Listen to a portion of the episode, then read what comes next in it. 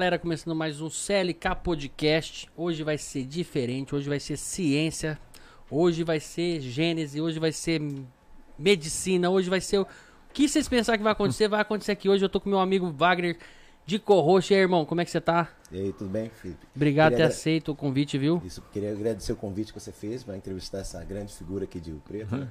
Vai ter um papo aí, papo sobre ciência e astronomia também, que é fera da, Cara, esse cara não é figura só aqui em Rio Preto, não. Esse cara é figura nacional, que sai internacional. É uma honra recebê-lo aqui. Obrigado por ter aceito o nosso convite.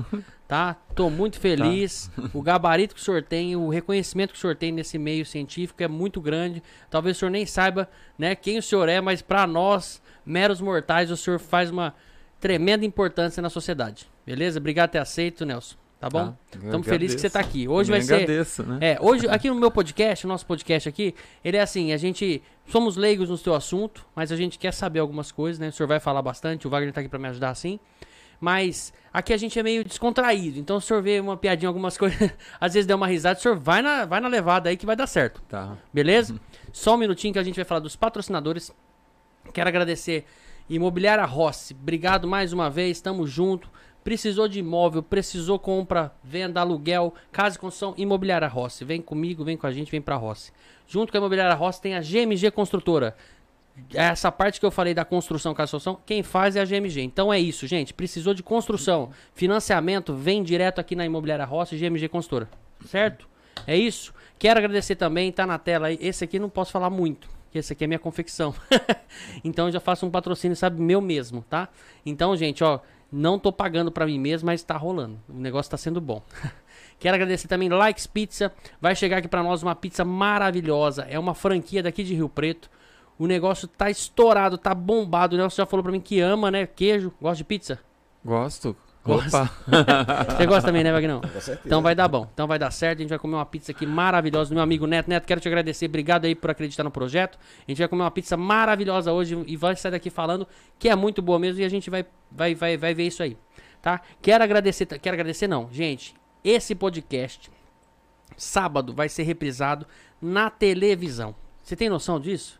Pra nós, pra mim, isso aqui está sendo muito importante esse dia e eu quero te agradecer porque esse dia vai ficar marcado porque é a nossa primeira exibição na TV. É uma TV fechada, é, é uma TV fechada, é pelo aplicativo Mob e é o canal 21 da TV Mob, chama SDP TV, tá? Então é isso, gente. Para quem quer conhecer um pouco mais, eu vou deixar na descrição do vídeo para vocês saberem onde baixa o aplicativo. Aquela Smart TV, tem um site também que dá para você ver assistir essa televisão. E ela é, ela é, ela é, ela passa no Brasil e internacional também. Ela passa fora do Brasil. Então tem aquelas pessoas que moram fora e quer saber, pô, quero saber o Brasil como é que tá e tal, procura na internet como que assiste televisão online. Então o nosso aplicativo é muito, tá sendo muito usado. Nossa, nossa a audiência é muito boa fora do nosso país e ele é legendado. Então isso que é bacana hum. fora do país. Então, Nelson, você vai ajudar a gente aí a crescer. Puxa. Então você foi escolhido para começar na televisão. Olha que legal. O batismo. É isso Nossa. aí. Beleza? Então é isso, gente. Estamos começando mais um CLK Podcast. Né, Vagnão? Com certeza. Estamos aí. Vamos fazer as perguntas aí. Tirar o, bastante conhecimento aqui do professor Nelson. É isso aí. Compartilhar isso aí. Nelson, vamos começar do zero. Vamos começar, né, do Gênesis, mas vamos começar do zero antes disso né? Quem é o Nelson? Da onde surgiu essa vontade, essa necessidade de, de saber sobre esse universo, sobre saber sobre tudo isso? Como é que sentiu? Como é que começou isso na sua vida? Fala para nós um pouquinho aí. É, começou quando eu era criança. Criança. Desde criança você já gostava de, de, É, que nem os alunos do Wagner, né? Do professor Wagner. Eram que são crianças interessadas, né? Eu também era. E eu vivi uma época época importante, né? Porque eu, eu praticamente fui é, é, contemporâneo do, da conquista espacial, né? Então eu, eu realmente eu vi a, a eu acompanhei a, as missões Apolo quando desceram na Lua desde a primeira vez. Eu era bem criança ainda, mas eu lembro. E, a, e as missões Apolo se prolongaram, né? Quer dizer, a primeira foi em 1969, mas eu lembro de missões de 72 e tal. Já, como você sabe, criança cresce, né? De um ano para outro cresce rápido, né? Então, a, as últimas missões, assim, eu lembro que acompanhei super bem, sabe? Eu tenho muito mais memória. A da conquista da Lua lá, eu, minha mãe não deixou assistir, porque Eu tinha que acordar cedo para ir na escola. Eu não vi esse, esse acontecimento. Mas, uh, quer dizer, interesse eu tinha, mas eu acho que eu, sabe, eu vivia em função dos meus pais, né? Então não tinha como ter a, a iniciativa de ligar a televisão, a gente não podia ligar. As coisas eram bem assim, né? Bem severas antigamente. Mas eu, mas eu acompanhei bem na, nas outras missões Apolo. Aí eu lembro de coisas muito legais, como por exemplo, eu lembro da, da missão Apolo, uh, Apolo 15, que me, se, eu, se eu me falha a memória, eles desceram num sábado. Foi, foi num sábado à tarde. E a, a, televisão, ela passou o tempo todo, desde quando eles desceram a escadinha, é, desde que começaram a andar na lua. E, e a gente está acompanhando ao vivo isso pela televisão. E desde que eles é, desmontaram o carrinho deles, né? Porque tinha um carro, e eles montaram o carrinho lá na lua e andaram com o carrinho. Nós vimos tudo isso no sábado à tarde, tudo isso acontecer. E eu nunca mais esqueci, né? Precisa nem dizer, né? Porque é uma coisa muito marcante, né? Eu tava vendo imagens diretamente da lua, né? É. Olha que coisa. Pra, na década de 70, gente, isso era algo assim inadmissível, entende? Inacreditável. Né? É inacreditável. combustível, né? Porque se voltasse 10 anos atrás, ninguém ia imaginar que isso estaria acontecendo. E foi o que aconteceu, né? E foi uma, uma fase muito interessante, porque eu, eu participei disso, isso foi uma, um bom empurrão, né? Pelo gosto do, do espaço, uh, tinha as, os filmes de ficção científica da época, né? Também, Perdidos no Espaço, que a nave que estava indo para Alpha Centauri, né? E tinha uma família, e tinha o Will Robinson, que eu me via como Will, Will Robinson na época, porque ah, sim. É, é, é porque assim, eu, é, é, é a fantasia de criança, né? Então eu me via. Foi muito como... rica, né? Foi muito rica Foi muito rica. Foi, por isso que eu falo, teve muito incentivo, né, disso. Tem Star Trek, né? Tem várias séries. E depois tem a, a Jornada nas Estrelas também, né? Nossa, eu sou fã. Senhor Spocker. É, então. Então, é, tudo isso ajudou, né? A, a, a, a traçar um, uma fantasia muito forte, né? sobre a conquista do espaço. Né? Então o espaço realmente deixou de ser algo lá em cima, né? Ele começou a ser algo que faz parte da, do ambiente, né, do ser humano. Quer dizer, o ambiente do ser humano não era só, deixou de ser apenas a Terra. Começou a ser também o ambiente do ser humano, começou a ser o espaço inclusive a Lua. Então o ser humano se via na Lua também. Da mesma forma como creio que mais alguns anos para frente, nós também a, a, a, vida do ser humano também vai, vai transcorrer lá em Marte, tá? Então histórias é, humanas virão de Marte, histórias humanas virão da Lua, tá? Coisas que aconteceram na Lua, coisas que aconteceram em Marte, e vai fazer parte do nosso cotidiano. Tá? O... Deixa eu perguntar uma coisa para o senhor em relação aos registros, né? Que são muito conhecidos por questão dos registros com telescópios, né, com imagens, fotografias do, do Halley, né? Então tem muita coisa assim que são muito conhecido pela relação a aquele. Conta aquela história também do, do Carl Sagan, né? Que sou entrou em contato com ele e autografou o seu é. sua foto, né? Tem umas curiosidades assim da dessa é. época também. Aí foi, uh, foi, foi uma questão de, de oportunidade, né? Porque não, não é que eu não é que eu tive contato com o Carl Sagan. Eu, eu, tive contato indireto, né? Porque na verdade quem teve contato foi um amigo meu, né?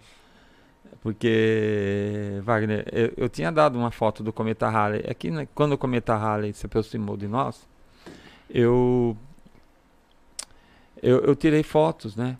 Então, foi quando eu vim para Rio Preto. Eu morava em Campinas.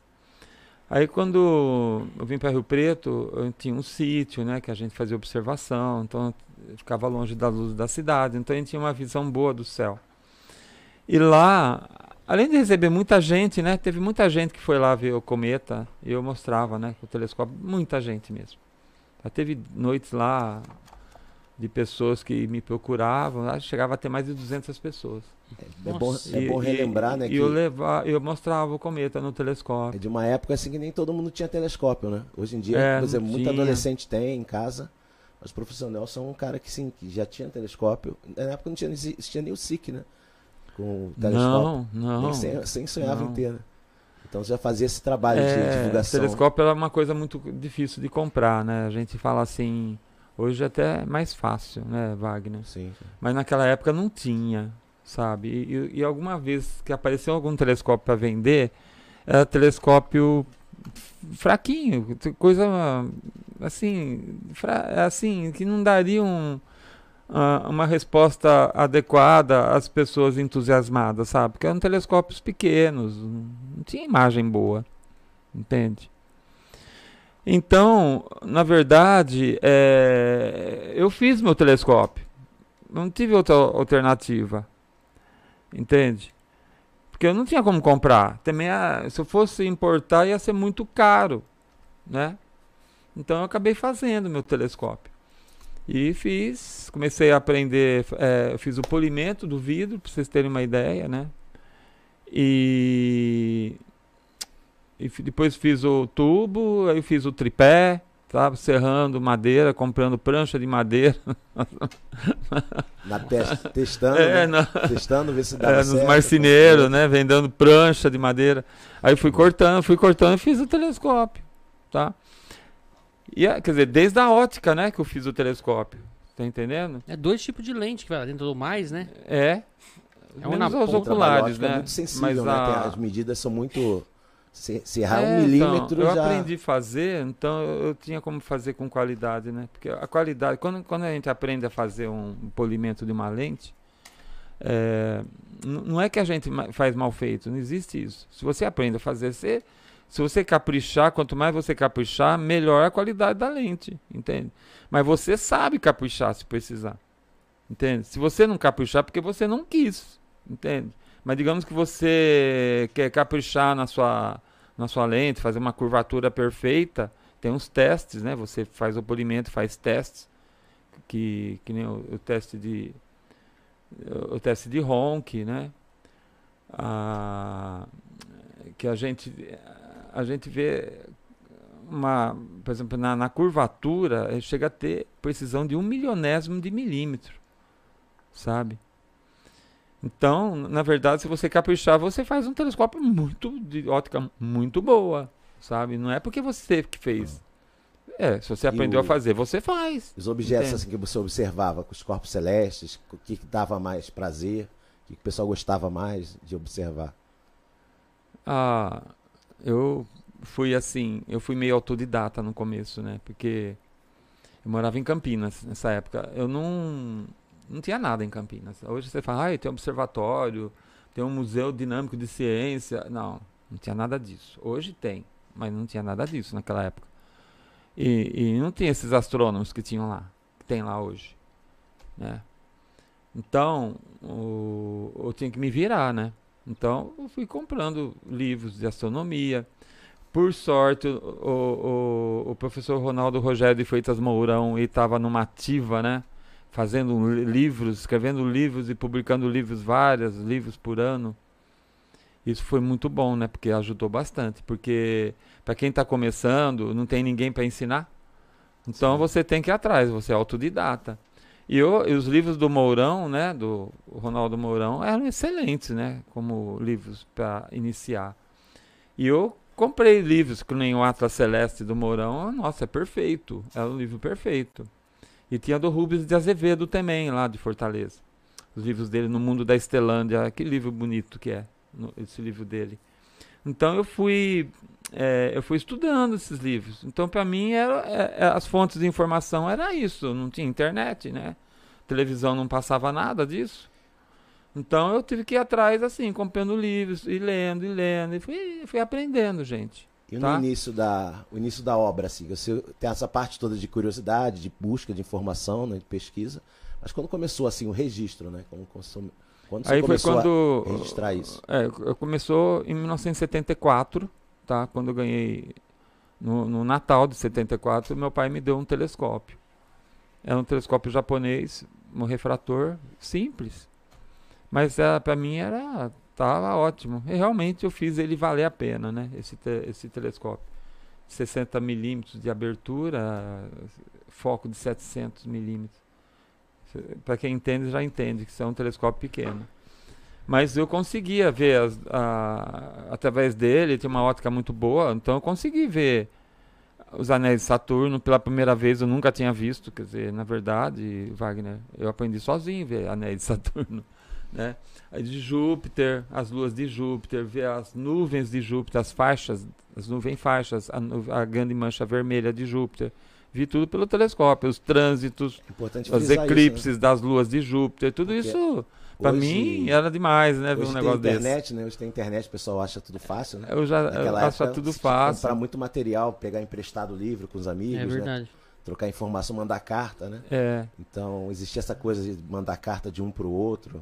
É, mas isso né? foi, isso aconteceu sim. Tanto é que ah, eu consegui as referências né, de alguns astrônomos, observatórios do, brasileiros, eu comecei a mandar cartas e, e, na verdade, eles respondiam, sabe? Então, a, a resposta deles era algo mais entusiasmante ainda, porque quando você vê astrônomos famosos é, respondendo a sua humilde cartinha, sabe? Você se sente valorizado, né?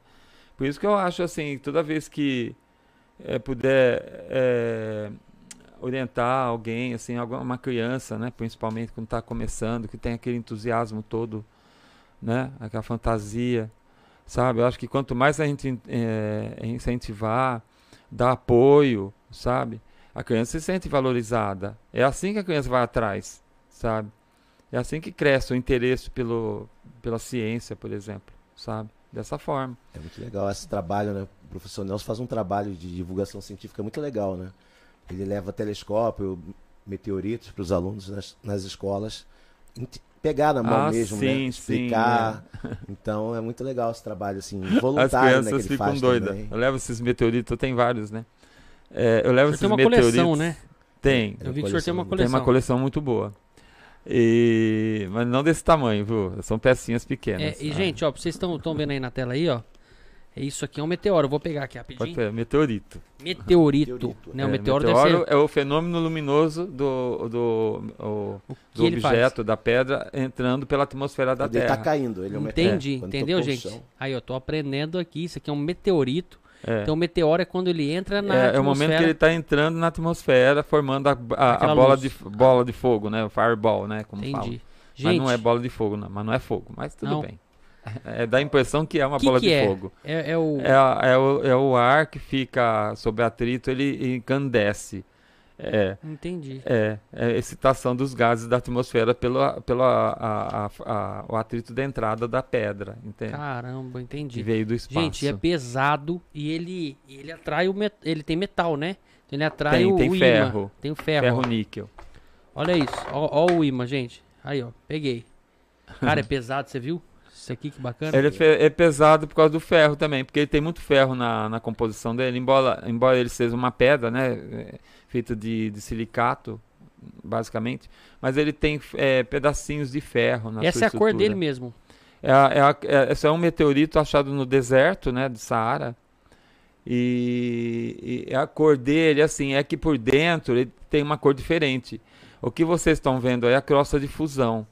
Que é, a, hum. é uma crosta que foi, é, tipo, ela sofreu uma transformação mineral, né? Se transformou num, numa capa escura, tá? Ela derreteu, Por causa da, do atrito com o ar atmosférico durante a entrada dela pela atmosfera da Terra. Então ela se encandeceu durante a, a queda e ela se transformou numa, numa, numa, num meteoro, né? Isso aí virou um meteoro no céu, né? Quando ele entrou, tá? Pequenininho assim? Ah, será que, vezes, ele, será que ele era maior? não, às vezes é maior, ele fragmenta. Ele fragmenta com muita ah. facilidade. E isso aí deve ser um, um dos fragmentos é. de um objeto maior, né? Tá? Mas eles são escuros, geralmente, os meteoritos. Por Entendi. causa da, do, do, atrito com ar, né? Então, faz uma transformação nos minerais e eles escurecem. E dá para saber quando e, e de Escurecem onde... só a parte superficial, só sabe? Por, por dentro se, eles mantêm a estrutura você... intacta. Se tá? você tá? lixar aqui, vai ver que é outra coisa. Ah, sim. Aí aparece a, a, a, a textura interna. Entendi. Tá? E dá para saber de onde e quando ele veio, não? Geralmente vem do, do cinturão de asteroides, entre Marte e Júpiter. uma boa parte deles, Entendi. sabe? É a maioria, né? Vem dessa região, sabe? E Eles fica. são, eles eram, são pedaços de asteroides, né? Do, do cinturão Entendi. Que é aquele cinturão que fica lá em cima. entre Marte e Júpiter, Sei. Caramba. tá? E aquele cinturão que tem aquela questão, né, de... Muitos acham que era um planeta, que pode ser Não fragmentado formou, ou né? nunca Não formou, não Mas formou. tem uma teoria também, vi um cientista falando que poderia ser um, um planeta que mal se formou e, e acabou pela força da gravidade de Júpiter. É de Júpiter, exatamente. E acabou Júpiter não- não, fragmentando. é, não permitiu que ju- juntasse, né? Sim, Ele foi desmanchando, é, é, quer dizer, ele não deixou formar. É que ele desmanchava, né? Em vez de Então, formar. Literalmente Então tá ficou com... um monte de, de rochas, rochas do tamanho de montanhas, né? Na verdade, girando em, em volta do é, Sol, é tamanho, né? entre Marte, a órb- entre a órbita de Marte e a órbita de Júpiter. Tem meteoros maiores que cidades, né? Então tem uns que são pequenos, outros são maiores do que Tem de todos cidades, os tipos, até né? estados. Mas né? a- na verdade eles se desgastam muito durante a, a entrada na atmosfera da Terra. Eles diminuem muito de tamanho, sabe? Durante o período de meteoro, né? A fase de meteoro. Sim. E como é que isso chegou na tua mão? Comprando. Comprando? É. Que loucura. E caiu no deserto Saara e aí tem um mercado que vende isso. Tem, tem, tem muitos vendedores de meteoritos lá, porque eles, eles é, caçam meteoritos no deserto. É fácil. É, vai com aquele. Porque elas são pedras pretas, né? Elas são, são, elas são negras as pedras. Então é fácil de identificar numa areia, areia amarela, né? Ah, eu pensei uma que você Pedra preta aparece assim, destaca, né? Pensei então que você eles contar uma acham, história egípcia, um e- negócio eles mais... acham com facilidade isso. Entendi. Existe o E eles mercado também, né? vendem. Vendem, É. troca também. Tem colecionadores Vendem. que trocam um por outro. né? É, eles fazem de tu- é, faz muito comércio lá. Comércio também. É, principalmente na região do Marrocos, né? Que É. eles, onde eles têm um, um, um certo câmbio de, de- É, como você falou, né, contato de, de vendas de meteoritos. Esse mercado, leilão, já vi pessoal leiloando É. meteoritos, né? Então É. tem mercado. É um mercado Desculpa, eu foi um não- marroquino que me vendeu. Não precisa falar Hã? o valor, não, mas é caro o meteoro? Depende. da- Meteorito? ah, tem meteoritos que são muito caros. É. Esse daí não é tanto. É que esse aí é um meteorito, é um condrito Mais comum. ordinário. Ele é um meteorito muito comum, então ele tem valor de mercado bem mais baixo. Agora, por exemplo, tem meteoritos, por exemplo, al- alguns que vêm da Lua, por exemplo, de Marte, tá? Tem pedras que vêm de Marte e, e alguns que vêm da Lua. Eles caem na Terra também. E eles são já bem mais caros, sabe? Se fosse assim, ai, uma pedra dessa de, se fosse igual, se fosse de Marte, ia custar no mínimo uns, uns de 500 mil a um milhão de, de reais. Você tá brincando, rapaz. Ah, fica caro. Nossa, você tá vendo? As De coisas aí, Marte, depois é. ele nego um fala que não cai do céu, né? Marte é pessoas, caro. é. Já pensou, cai do céu isso aí, 500 pau. E tem outros ainda que Tem pessoas são... que vivem disso, né? Tem gente que E tem alguns condritos, É. né? Que nem um condrito carbonáceo, um C1, um CM2, o CI, que é o- um dos mais raros. Nossa, seria um absurdo o preço. É. Eu É, assisti um, Desse um, tamanho um seria. filme uma vez. É em- é não dá para comprar, entende? É, é preço acima da acima do ouro, bem acima do Entendi. ouro. Eu, Sabe? eu assisti até um filme uma vez, esse aí foi meio engraçado, seu Nelson. Deixa eu te contar rapidinho. o cara caiu no quintal, pau, uma pedrona grandona. Ele colocou num carrinho e saia carregando essa, essa pedra. Já viu esse filme, não? Não, não. Sai carregando essa pedra pra lá e pra cá, né? Falou que era um meteoro e tal. Aí foram fazer uns testes, né? Aí viram que era um avião que soltou o, as, as defecações das pessoas e pedrificou. Caiu na terra. Olha que, que coisa, não? e aí, e era isso, era, era o lixo do Ai, avião. Será que pode acontecer? Não acontece, Acho né? não. Era só filme mesmo, né? Mas teve um caso parecido na Amazônia. O pessoal, É mesmo? o pessoal descobriu uma. Também um resto, né? De. Aí o pessoal descobriu que dentro tinha resto de fezes e era Era. da estação espacial. Olha, ah, eles então. colocavam. Aí tem um, tem um certo tem sentido. umas determinadas som que eles enchem de lixo, tudo e deixa reentrar. Gente, Aquilo quero. derrete tudo, só que cai assim. Aí muitas pessoas acham que é um meteorito, Isso É. aqui é um, Cocô. é um lixo espacial. É um cocôzinho. É um lixo espacial. É. É, é um cocô. Gente, queria até pedir desculpa, né? Então, Professor. Nelson aqui, sério, falando coisas sérias, com, né, coi- e eu falando uma merda Não, dessa. Descontrai. Mas Legal, é isso. Eu falei, eu né? falei que, que, que- que às vezes sai umas besteiras. Mas é isso aí, gente. É, E aí, então, a gente já conheceu um pouco, né, da, da vida, como é que o senhor entrou nesse, nesse negócio, né, de, nesse ramo, né, a paixão pelo espaço. E fala pra nós um pouco sobre o seu projeto, né, o, seu trabalho aí que vai sair do... Já tá no papel, né? Nem saiu do papel, tá no... É, o projeto tá aqui. É. Onde que, é- que é- qual é a câmera que eu Pode pôr, pode pôr nessa aqui, ó. Naquela lá mesmo. É. Tá? É, esse projeto nasceu na, na Unesp aqui, no IBILSE. Tá? Na época que eu fiz algumas, é, alguns cursos de extensão universitária lá. E a última foi em 2012. Já faz 10 anos. Então, a, o curso é, é, é, é esse contexto aqui mesmo. Inclusive, a- os capítulos desse livro é, são as aulas, sabe? E os alunos lá, alguns da, da escola pública aqui, que também, porque quando eu fiz o curso, eu abri vagas também para a escola pública, sabe, Wagner? Sim, sim. Para professores É, também, né? É para professores da rede municipal de ensino, como também da a, a- a pessoas também, assim, da do, do, do meio, né, do meio interessado, sabe, assim que, que não digo que eram alunos do IBILS nem nem da nem da escola pública também eram pessoas Que tinha interesse, que né? teriam Nossa, interesse, Ouvinte, é. né, do do público comum, né, que Comum, tivesse ouvinte, interesse. né? Então abrir vagas para esse tipo de público e também para professores da rede municipal, Ó, sabe?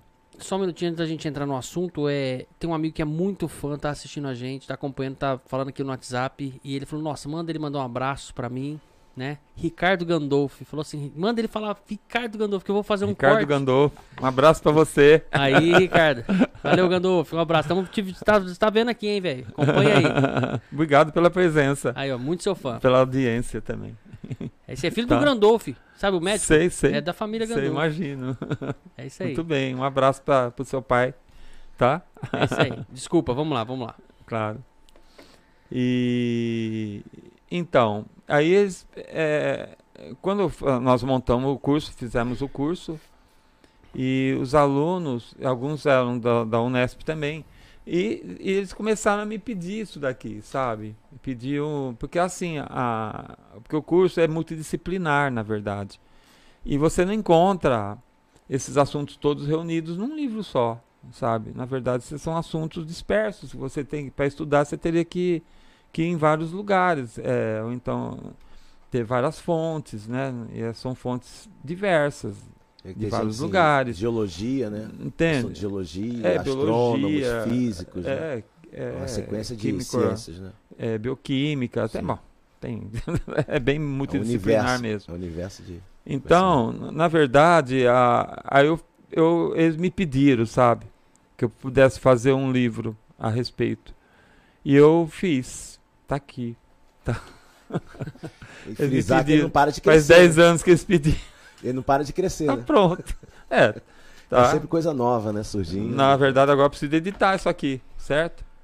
Então, o, o, o fato é que agora está pronto. Então, eu, eu realmente fiquei muito ocupado para fazer esse, essa obra aqui, sabe? Mas, na verdade, eu, foi um, um momento muito importante da minha vida, né? Porque é, o que eu tinha era algo mais superficial, né? Quando dava os cursos. Aí, quando eu comecei a estudar, realmente eu me empolguei, porque é, o os assuntos é, me atraíram demais, entende? Então eu não me importava, eu não me cansei nunca em estar é, é, preparando esses assuntos num livro. Eu fui fazendo eles, eu fui fazendo, final de semana, feriado, ah, eu- sabe? Ou dormia pouco também, porque os assuntos me interessavam. Eu fui montando, montando. É que nem montar um quebra-cabeça, né? Peça por peça. E eu fui eh, deixando a- o assunto totalmente arredondado, né? Porque é, porque é um assunto que vem disperso, então você vai juntando e tem que jun- é, arredondar origem- esse assunto. Da origem até É. a evolução dos tempos Então atuais. eu fiz, eu fui fazendo isso, entendeu, professor Wagner? Sim. E, e agora já está bem redondo. então agora tem tudo o, o, o projeto, esse, ele trata de origens, sobre origens, sabe? Origens de tudo. Origens do, do universo, Caramba, origens véio, das estrelas, coisa, né? né? A, como as estrelas trabalham, né? Enriquecendo o universo de matéria matéria-prima, né? Para que os planetas e estrelas sejam construídos, sejam construídos.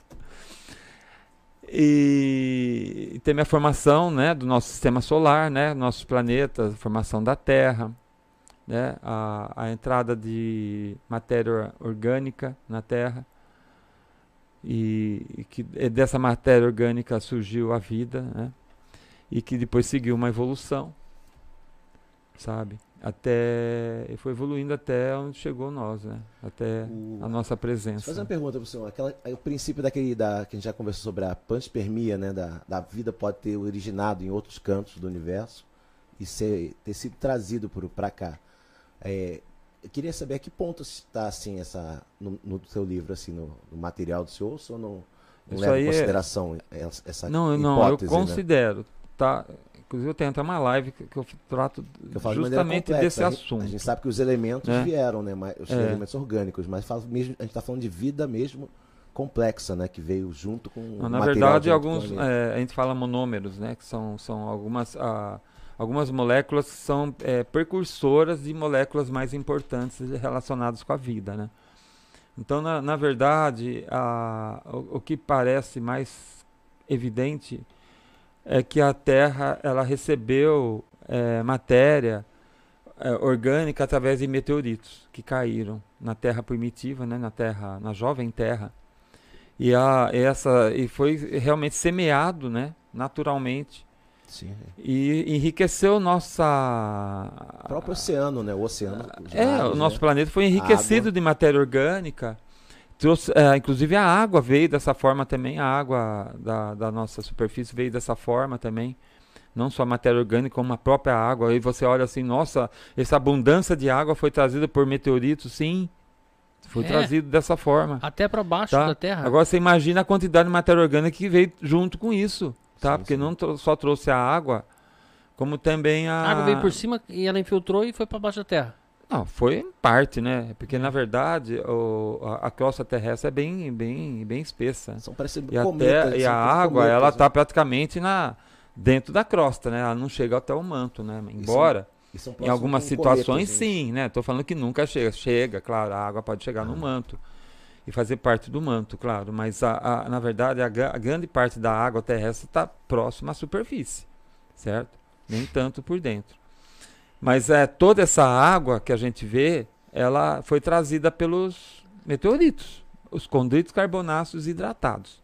São os, os condritos carbonáceos que têm muita água na sua estrutura, alguns chegam até 20%, viu, Wagner? De, é, de água ligada aos minerais.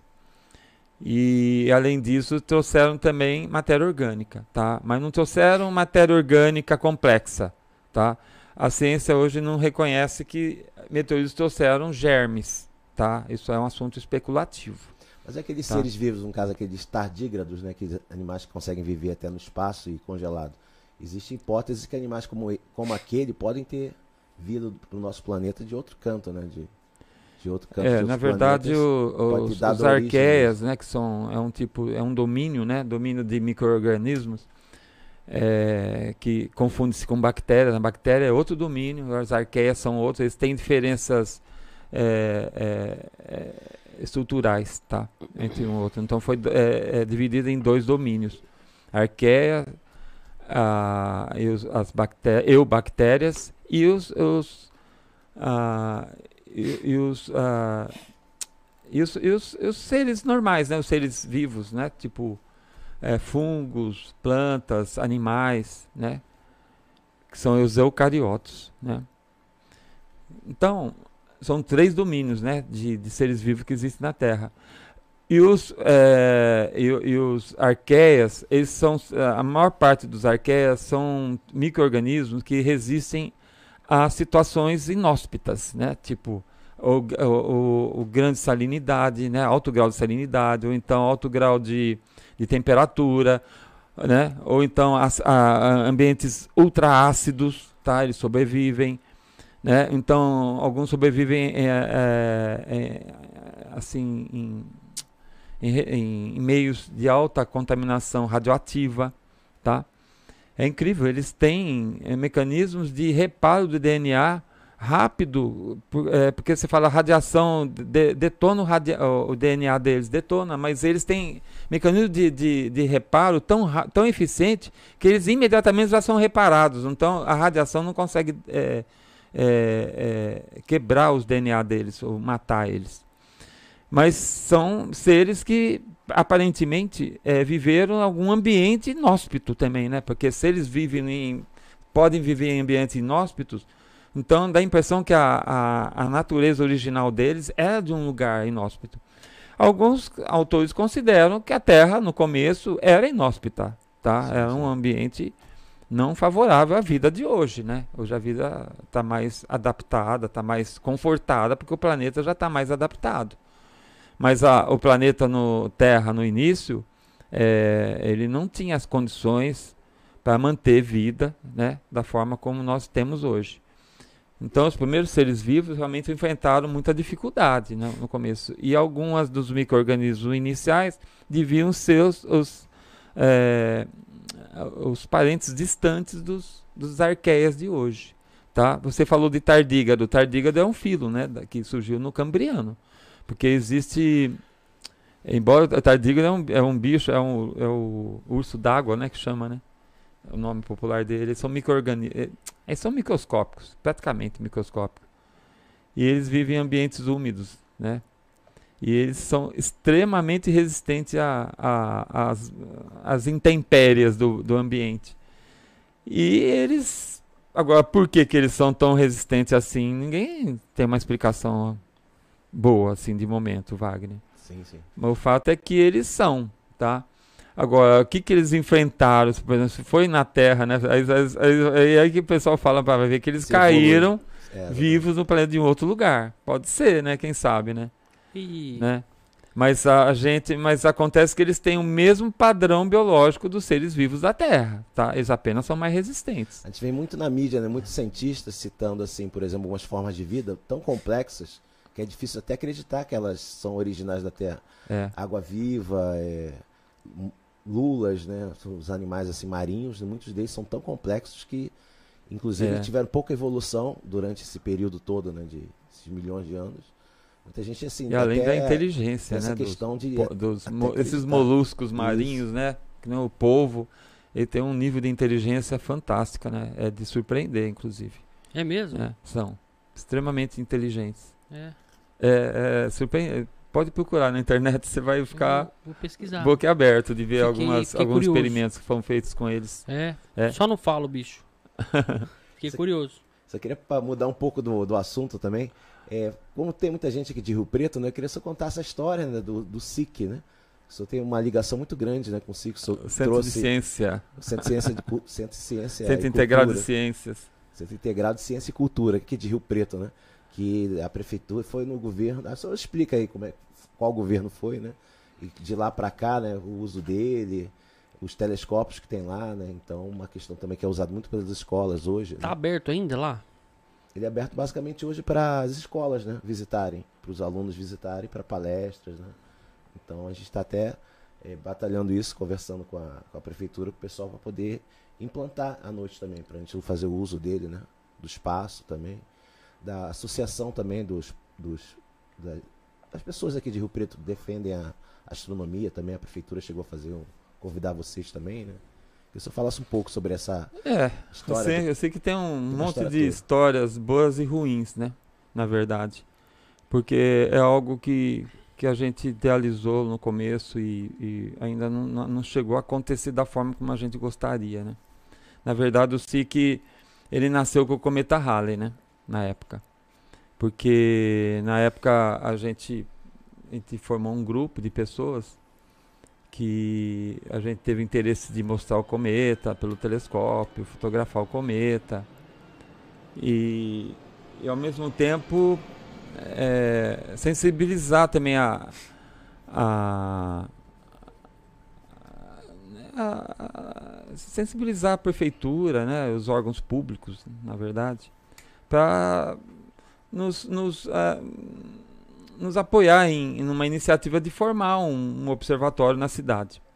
Então isso é, foi baseado no fato de que né, eu era de Campinas e na época já tinha o Observatório do Capricórnio, que depois virou Observatório, de Camp, é, Observatório Municipal de Campinas. Foi um observatório municipal, lá é municipal até hoje.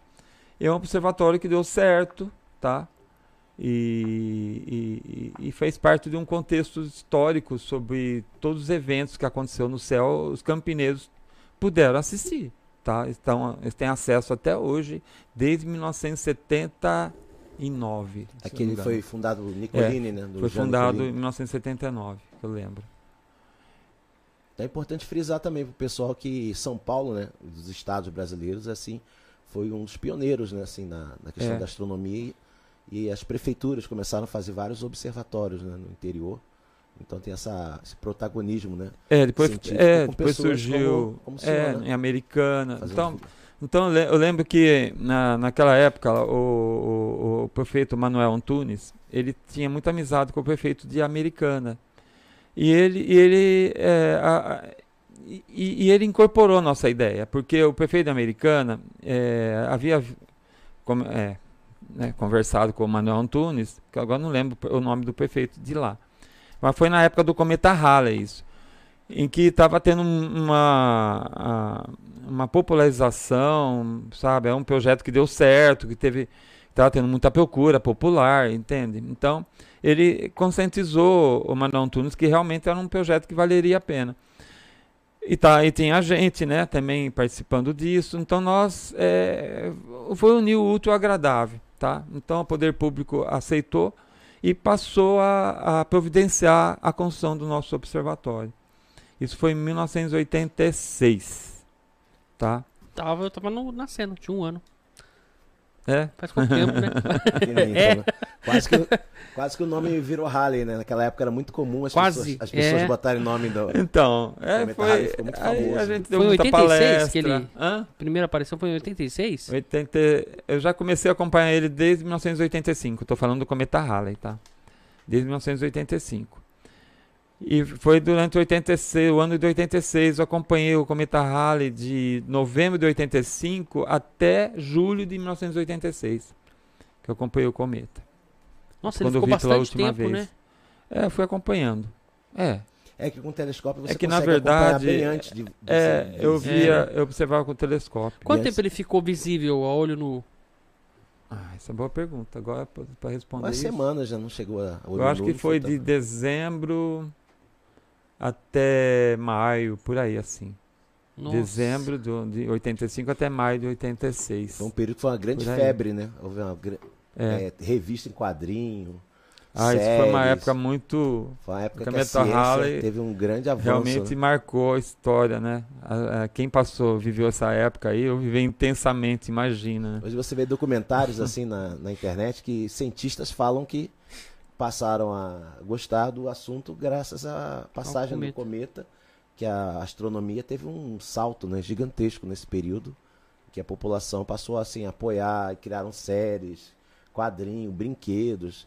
Havia uma expectativa que ele, que ele fosse tão visível quanto foi em 1900 1910, né? 1910, é. Então aí, porque em 1910 ele passou deixando um rastro gigantesco no céu. É que na verdade ele passou mais perto, 1910. Ele passou mais perto. Aí criou aquele... Passou a 6 milhões de quilômetros, uma coisa assim. E agora passou a 60. Aí dessa época surgem aquelas milhões. teorias de conspiração, né? É porque daquela época passou perto, agora quando passasse na década de 80 ele ia passar e ia até se chocar, né? Não vai passar de novo. Não, ele vai passar. Em 2060 são e pouco. 76 anos a cada passagem dele, são 70. Eu não lembro exatamente Caramba, o ano, mas né, não, ele está marcado voltar. de voltar sim. É, mas voltar, mas a tá. gente não, não vai estar tá mais por aqui, né? Eu acho que vai ser difícil tá por, por aqui. Mas o, o, Centro de Ciência acabou sendo é, construído, né? O Manuel Antunes começou a construção do Centro de Ciência, Centro Integrado de Ciência. E é, passou por outras prefeituras, né? Foram várias prefeituras, ela ficou meio enrolado, algumas coisas, né? Ele... O planetário ficou é, parado na, nas na alfândega. Aí depois é, tinha que trazer esse esse o planetário, né, que ficou parado nas alfa- na alfândega. Aí, aí acabamos resolvendo tudo, sabe? Nós, aí foi na época do do ah, como é que é? Valdomiro. Não é o Valdomiro antes. O, Antes. Nossa, me deu um branco aqui agora. Bolsoni. Não, não. Como é que fala? O, o É, Isso doutor da época aqui no. Liberato Caboclo. Liberado Oh. Caboclo. Nossa, Então, ele passou pela prefeitura, é verdade. É quando o Liberato. Teve um momento que o Liberato Caboclo ele teve que assumir o observatório. Aí, aí foi quando ele me chamou, tá? Pra fazer parte. Aí eu entrei pra realmente é, botar tudo lá, tudo para funcionar. E realmente nós conseguimos. Foi uma, nós formamos uma equipe, uma equipe muito boa. E, e nós botamos o. Conseguimos tirar da. Com a ajuda pública, né? Da, de, do poder público, nós conseguimos tirar o planetário da, da alfândega e trouxemos para Rio Preto. Estava tava tudo preso? desmontado. Os equipamentos estavam presos na alfândega? Tava. Meu Deus. É, teve alguns problemas lá que, sei lá. Mas ah, o fato é que ah, aí nós conseguimos trazer. Uma vez ah, que chegou, aí tinha que montar. Aí começou outro problema, né? Montar um planetário. Mas nós montamos, nós demos um jeito, tá? Eu, é, eu tenho uns amigos aí que, que, que eram planetaristas, e eles, sab- eles viviam montando e desmontando o planetário da cidade deles. Eu falei assim, vem aqui me ajudar. E vieram. vieram mesmo, sabe? Ajudaram pra caramba. E, e nós fizemos um inventário e tudo, então nós, é, nós montamos o planetário e, e o centro de ciência ficou pronto, tá? Porque, é, na verdade, desde 1999, quando eu entrei lá, ele, nós é, trabalhamos de uma forma improvisada lá, entende? Não estava pronto. Mas a gente recebia os- as pessoas, tinha atividade com escolas todo dia, tinha atividades com o público à noite, no, no final de semana à noite, sabe? Recebia milhares de pessoas. Eclipses da, da Lua davam mais de mil pessoas. Impressionante assim, a quantidade de pessoas que davam lá durante esses eventos. E, e- e deu muito certo, né? Até que aí depois o Liberato saiu, né? Aí entrou o Edinho, né? O Edinho é o novo o prefeito atual, inclusive, mas no outro mandato dele, não, não nesse, né? Ele resolveu é, é, terminar o Centro Integrado de Ciência, terminar assim, tipo fazer é, deixar ele bonito. Então a gente já tinha montado o planetário, os, o- os telescópios nos observatórios, ou inclusive o da cúpula lá, o, o telescópio maior. É, quem terminou mesmo foi o Edinho, tá? E depois, pronto, aí é, ele convidou, ou sei lá como foi, né? Foi uma... a- a- A parceria com o Nesp, né? é, foi uma, uma, uma parceria com a, a, com a, a funda- a fundação Vunesp, não. Não, é a Une- não é a Unesp. FAPESP, não, não, fa, não Faperp. FAPERP, Fundação de Amparo à Ciência de Rio Preto. Aí a, a, a FAPERP assumiu, tá? Aí nós todos saímos, porque eles colocaram o pessoal deles no lugar da gente. E a partir daí eles começaram a administrar o Centro Integrado de Ciência. E eu não sei o que, que aconteceu durante esse período. Eh, Nós entregamos o Centro de Ciência funcionando para eles. Aí ele ficou assim, tá?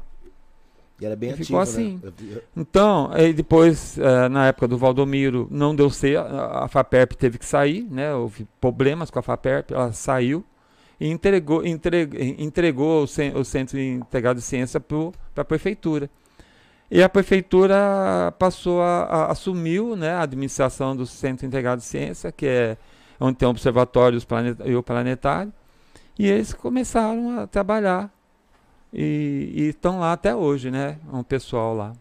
Eu tenho percebido lá que, de vez em quando a gente está lá à noite, né, com os professores, ali é uma região que cresceu muito em volta. Então, na época, devia ter pouca poluição luminosa, né? Hoje tem muita Naquela luz época das era ruas. bom, sim. Era bom. Então- A gente via galáxias na, pelo telescópio, sabe? Então mostrava galáxias a 60 milhões de de anos-luz de distância. Então foi, foi uma época muito legal, sabe? Assim, mostrava as constelações, mostra, falava das constelações, eu mesmo recebi o público. Falava das constelações, da mitologia atrás das constelações, falava depois partia para observação no telescópio. Aí mostrava aglomerados, galáxias, nebulosas, cometas, quando tinha cometas, então os planetas. É, foi uma época muito legal, tudo isso. E, e, eu acho que na época que eu, que eu trabalhei lá foi uma época boa também, porque os eventos astronômicos ocorreram mesmo, sabe? Teve uns eventos muito interessantes, que nem a passagem de Vênus na frente do Sol, coisa raríssima, Sim, né? O... E Mercúrio também. Com, conversando com vários, vários professores, eclipses. conversando com vários professores e astrônomos amadores, o SIC virou uma era uma referência. É, aí ficou legal no Noroeste. Sabe? Então é, muita gente vinha para cá, havia uma movimentação de pessoas que não era só de Rio Preto. Então vinha pessoas de professores de outras regiões, né? Então movimentavam um, um turismo regional ali ligado ao e é uma pena hoje, né? A, a, é, então tá parado lá? Não, ele funciona como um museu, tem um museu de ciência lá dentro, que é aberto a, a visitação? visitação para escolas, agendado. Então qualquer escola pode marcar, particular, Mas, privada, até de outras cidades. Quando tem algum evento assim. É... Não, aí já é mais restrito, porque como eles têm funcionários ali, é basicamente funciona durante o dia, como se fosse um é. museu. É. Ah, não, é um... a gente tinha que pegar isso aí de volta, hein, professor? Hoje é como se fosse um museu. Né? Vamos ver isso aí? ah, não, eu vou dar um jeito. Vamos pegar de volta, vou colocar isso na tua mão aí, a gente vai fazer. eu né? tenho os projetos, eu tenho um monte de coisa para aplicar no Centro Integrado de Ciência. É. Eu moro em Rio Preto, né? Então. Entende? Mas a, a dificuldade é incrível. É, é muito difícil. Burocrático. Nossa, muito difícil. Não, mas a gente vai dar um jeito. Muito difícil mesmo. Então sabe? é um trabalho assim. Não é... é falta de vontade. Eu já, olha, eu tentei na época da FAPERP, eu tentei agora. Não consegue. Sabe? é tudo burocrático, é tudo não pode, não pode, então não dá, então não pode. É, acaba que e seria interessante aqui para a cidade, né? Como Rio Preto é um centro é. econômico, seria, eu vejo muito em Campinas isso. Quantas pessoas viajam, né? Até de outros estados para lá nos observatórios é. de Campinas. É. Eles fazem muito eventos, praças de alimentação. Então. Move o turismo, entendeu? Move. E, e, e ali hoje compete a qual secretaria? Educação. Educação. Educação. Educação. Atualmente é educação. É. Mas deveria estar. Hoje, é, ali tem estrutura totalmente para botar astrônomos, para pessoas para tocar ali mesmo como área independente, né? Então, aqui em Rio Preto então. tem astrônomos, né? Que, que, que faz esse trabalho aí, que poderia estar tá fazendo algum projeto ali, até o senhor mesmo encabeçando isso, né?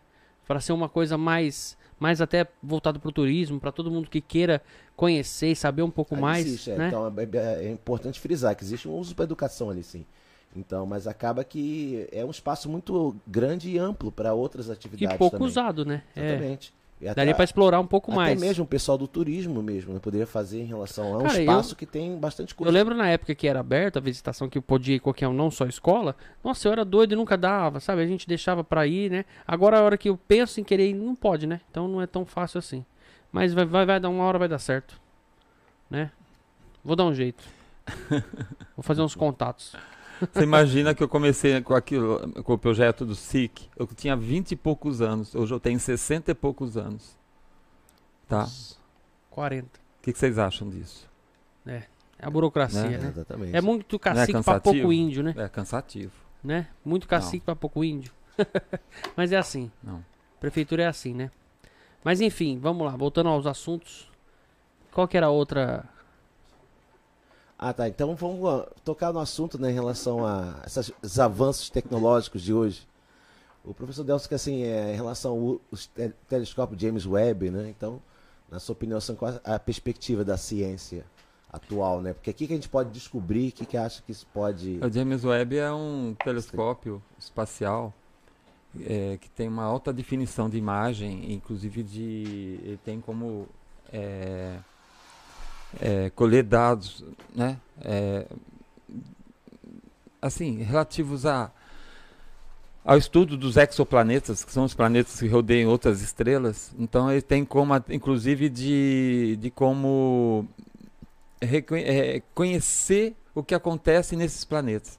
Então, por exemplo, é, é, o que tem na atmosfera desses planetas, o que, se eles têm sinais de vida ou não, né, as bio, bioassinaturas, se existe essa possibilidade ou não de, de encontrar essas bioassinaturas, como por exemplo, o que, é bioassinatura? São é, algumas marcações que ocorrem a nível geral num planeta em que possa estar relacionado com vida, como por exemplo excesso de oxigênio, tá? ou camada de ozônio, Entende? Então são, são é, alterações atmosféricas que estão tá relacionadas com vida, tá?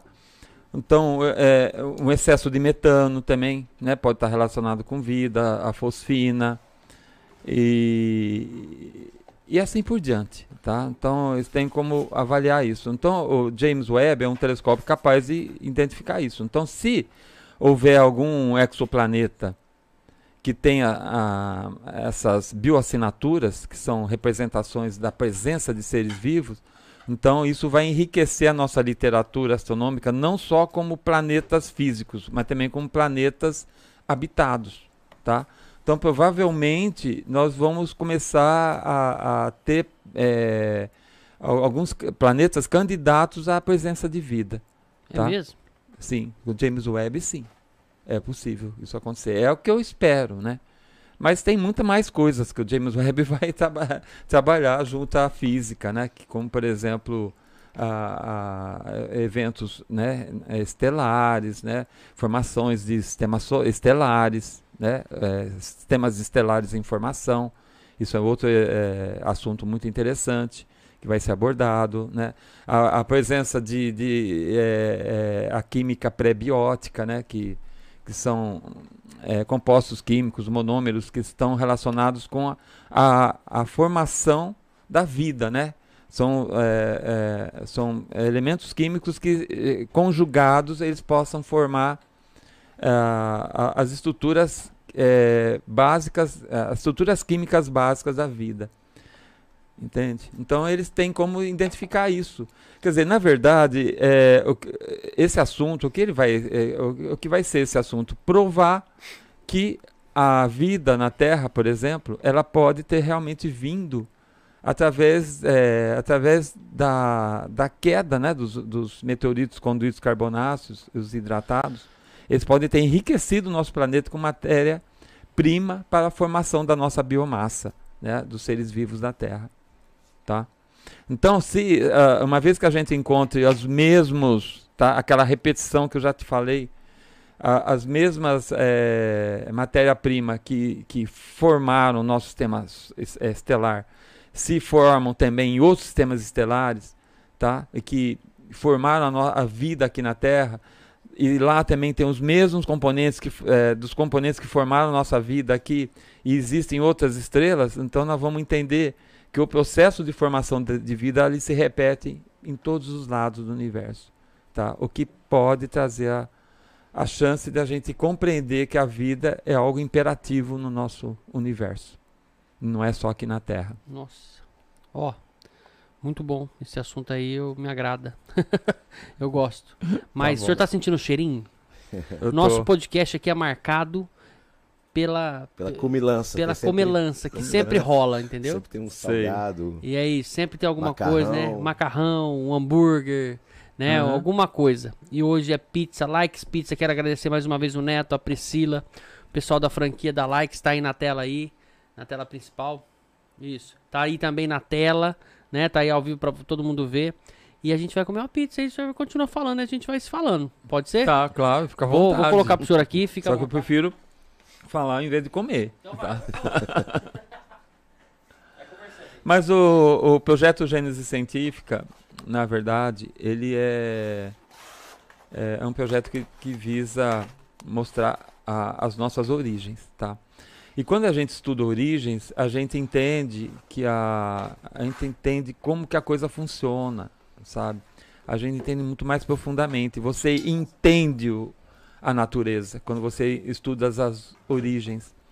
E você não vê assim a natureza assim como alguém que não compreende, é, porque você pode ver uma um evento, alguma coisa, achar bonito e tal e não entender por que, que a coisa acontece. Então, pela gênese científica, você entende por que que acontece. Aí você começa a ver um logismo na, em tudo que ocorre no universo, tá? Então todas as estruturas que existem no, universo, elas seguem um padrão, elas se repetem e elas, seguem, elas rezam um padrão, sabe, de repetição. E é isso que é importante, porque quando a gente vê que a, a natureza ela é baseada num padrão, como se fosse um projeto, né? Então você vai começar a entender que o que a gente encontra aqui na Terra, o que a gente é, muito do que a gente encontra no nosso mundo, no nosso Sim, sistema solar, também vai ser encontrado em outros mundos também, em outros sistemas estelares. Nossa, velho. Esse, esse assunto é, é muito legal, né? Agora fala pra mim desse assunto. O senhor prefere. Eu tô vendo um monte de pizza aqui. Ou, ou queijo, o que, que o senhor quer? Fala tô falando do sistema solar, de repente eu vi um monte de pizza. É. Pelo menos parece um disco de é. matéria. Informação em. tem, né? Falando de disco Tem até o, a, a, azeitona central, parece a, a, a protoestrela, informação. e as, as, as, as outras azeitonas em, ao redor são os planetas informação. Pega, você pode puxar. O senhor quer de queijo? Não, não quero. Não, come um pedacinho. Não sei se... Ah, se eu comer aqui não dá pra falar, gente. Não, mas vai, vai aí. o Wagner A gente vai falando aqui nós também. Vamos, nós vamos, vamos falando um pouquinho cada um. Então, queria deixar, frisar também aquela história também da... Aquela foto que de vez em quando você compartilha na rede social da supernova, né? Aquela supernova que você fotografou, que é um corpo... A supernova é a explosão de uma estrela que é muito rara, né? De ser vista e o professor Nelson lá fotografou, né? Uma coisa assim que primeiro você fotografar, é porque aquilo que mostrar, eu falo. Né? Eu, eu vivi uma época muito boa, né? Quer dizer, até supernova a olho nu eu vi, né? Quer dizer, desde o desde Kepler, 1600 e começo do século é, 17, ele foi o último que assim que reportou uma supernova visto a olho nu. Puxa, e eu vi também, entendeu? Quer dizer, quatro, é, mais, é, um pouco mais de 300 anos depois, eu também vi uma supernova, entende? E isso é muito raro, é um fenômeno muito raro. Então, muitas das coisas, eu vi muitas coisas acontecerem durante o meu, meu tempo de vida, né? É importante e... frisar isso, né? Que a supernova é muito rara de ser vista. É tem raro. Muita, tem muita Você vê, o último que viu que foi Kepler. Sim. Entende? Então vocês veem que como é difícil, né? A gente ver certos eventos, né? no céu. E, e, eu pude ver isso. Fotografava, né? Só que eu tenho, eu gosto de fotografar, então eu gosto de documentar as coisas que acontecem. É aquele né? hábito que a gente que gosta de né? astronomia, a gente gosta de astronomia e o pessoal fica muito olhando muito pro céu, né? Então, às vezes, quando me pego, sempre olhando muito pro céu, você fica olhando também. O que, que tá olhando? É. O que, que tá procurando? eu falei, não, é hábito, né? Nosso ficar olhando é. para cima, né? Então, com o tempo, com a astronomia, né, eu passei a olhar muito pro alto, né? Muito para cima e olhar detalhes, às vezes uma luz se movendo, um satélite passando, que às vezes, às vezes quando dá para ver no, numa área muito. Por isso que eu fiz é. questão. Eu moro bem no sul de Rio Preto, uma perto de área rural. Porque eu fiz questão de morar lá exatamente para isso, né? Para ter um contato com, a, com o céu mais limpo, né? É. A gente, porque eu vim morar... para Rio Preto também por causa disso. É porque mesmo? Campinas está poluído, né? A poluição luminosa em Campinas está muito grande. Aí, é um dos motivos pelo qual eu vim para cá é por isso também. Que a pessoa mora no é. centro, às vezes ela não tem noção, né? Que o céu é bem é. diferente. Muitas estrelas acabam sumindo com a luz da. Quando eu vim para cá, Wagner. A luz da noite, né? Da rua. Ali na, na Redentora, aqui no bairro da Redentora, eu vi a Via Láctea à noite. Sim, né? na área rural dá pra e ver eu, também. Eu, eu, lembro da época do Halley, o porteiro do meu prédio, ele localizou o cometa Halley lá, aqui no centro da cidade, do lado da prefeitura eu morava. Num dos prédios ali do lado da prefeitura.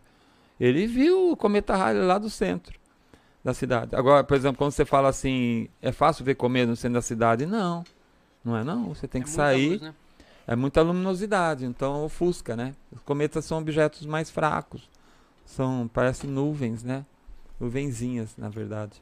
Parece, né? Nuvens. Então você tem que, que se afastar das luzes da cidade. Então, lugar onde não tem aquela penetração das luzes. Então na, na, na, zona rural é mais fácil, né? Você ver essas coisas. Porque já não tem mais a, a, a poluição luminosa das cidades. Né?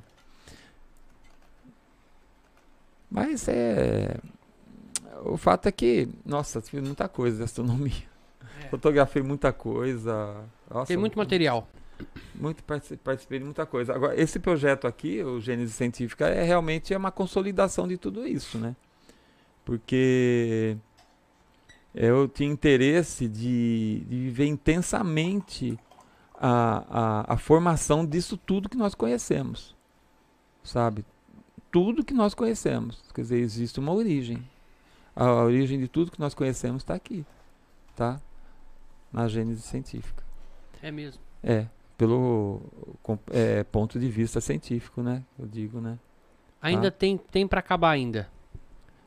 Ah, na, na verdade, o conhecimento humano não acaba nunca, É. né? Vai acabar quando É nós Então deixamos só vai de existir. acrescentando. Mas isso tinha que ser lançado mas no mercado, o né? fato, é- o fato é que é, é realmente, mas ó, o grosso está aqui, entendeu? Então algumas coisas vão acontecer. Como vocês estavam falando do telescópio James Webb, ele vai eh, adicionar mais conhecimento, provavelmente ele pode adicionar conhecimentos fantásticos, inimagináveis ainda na nossa no nosso literatura científica, né?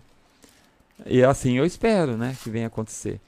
Mas isso não acaba, isso depois do James Webb vem outros e outros e outros. A tecnologia só avança, E a né? tecnologia avançando e a exploração espacial está toda, né? Então nós vamos eh, conhecer muitas coisas ainda nas próximas décadas. O ser É. humano vai descer em Marte.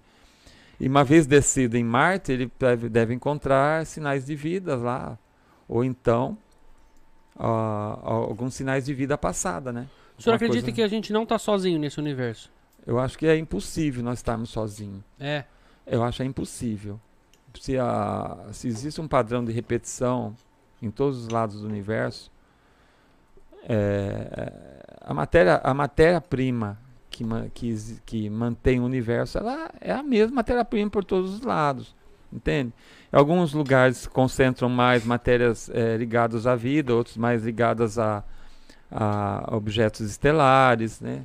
E, e, e outros objetos mais, entende? Mas o fato é que em todos os lugares que você for, você vai encontrar é, compostos orgânicos é, que possam estar relacionados com formação da vida. Porque a- as estrelas elas formam átomos, sabe? Elas são é, fabric- é, fabricantes de átomos. Então uma estrela forma é, hélio, ela forma carbono, oxigênio, ela forma silícia, entende? Então ela forma muitos átomos. E a partir dessas formações, então, por exemplo, o que acontece? Na explosão dela, a, né? a Na nossa a nossa, é, ela forma, né? E depois ela, ela distribui isso no universo, né? No espaço interestelar, tá? Enriquecendo o espaço interestelar de matéria, é, de átomos que que fazem parte da, da constituição dos seres vivos. Então, por exemplo, o, car, é, o carbono, o, hidrogênio já vem desde a época da formação do universo, mas o carbono, o oxigênio, o nitrogênio, é, o fósforo, tá? Enxofre, tá? São formados no interior das estrelas. Tá? O fósforo, inclusive, muito, né? Eu considero que é formado durante explosões de supernova, que é quando a estrela explode, né? Isso é um fenômeno fantástico, de altamente energético, né? Isso eu falo muito para meus alunos Sabe. também lá na escola, que nós, nós só temos o carbono, né, os elementos que formam o nosso corpo, a vida, graças à morte das estrelas. né? morte- é, as estrelas que quando elas é, expandem suas camadas externas para o espaço, elas explodem, elas explodem, né? Elas podem soltar essas camadas externas por vários, vários meios, né? Por explosões, por então supernova ou novas, ou então é, a matéria-prima também pode ser ocorrer por causa por choques, né? Principalmente choques de, de estrelas de nêutrons, forma matéria-prima também. E elas soltam espaço, né? Então, por através de nebulosas planetárias, né? Que quando as camadas externas se desprendem da estrela no final da vida delas. E enriquecem o, o, o meio interestelar. Agora, os átomos mais abundantes são os que formam a vida, gente. Tá? São os, que, os átomos que as estrelas mais fazem. Então, a produção de matéria-prima para a vida é muito grande em todo o universo, sabe? Então é por isso que quando você pergunta se acredita em vida fora da Terra, é claro que acredito, porque a matéria-prima existe, os meios também é, favoráveis existem, existem planetas, né? Hoje já passou de 5 mil exoplanetas já desco- é, descobertos, atualmente. Então você imagina o que deve ter de lugares para que a vida possa acontecer. Ah, com certeza já devem saber Sabe? que existe, né? Agora, aí, aí, aí você pode perguntar assim, ah, não sei, né? Que cada um que está ouvindo isso está pensando em vida à sua maneira, né? É. Então, por exemplo, a mim me satisfaz célula, a né? vida né? unicelular. Pode ser uma célula, pode ser um, é. um inseto. Ah, é. é. Ah, os micro-organismos. Tô pensando em pessoas. Os, os, os procariotas. Extraterrestres. Para mim já me satisfaz, sabe? O que isso deve ser muito comum. É, né? sabe? Né? Porque a Terra, por exemplo, ela viveu.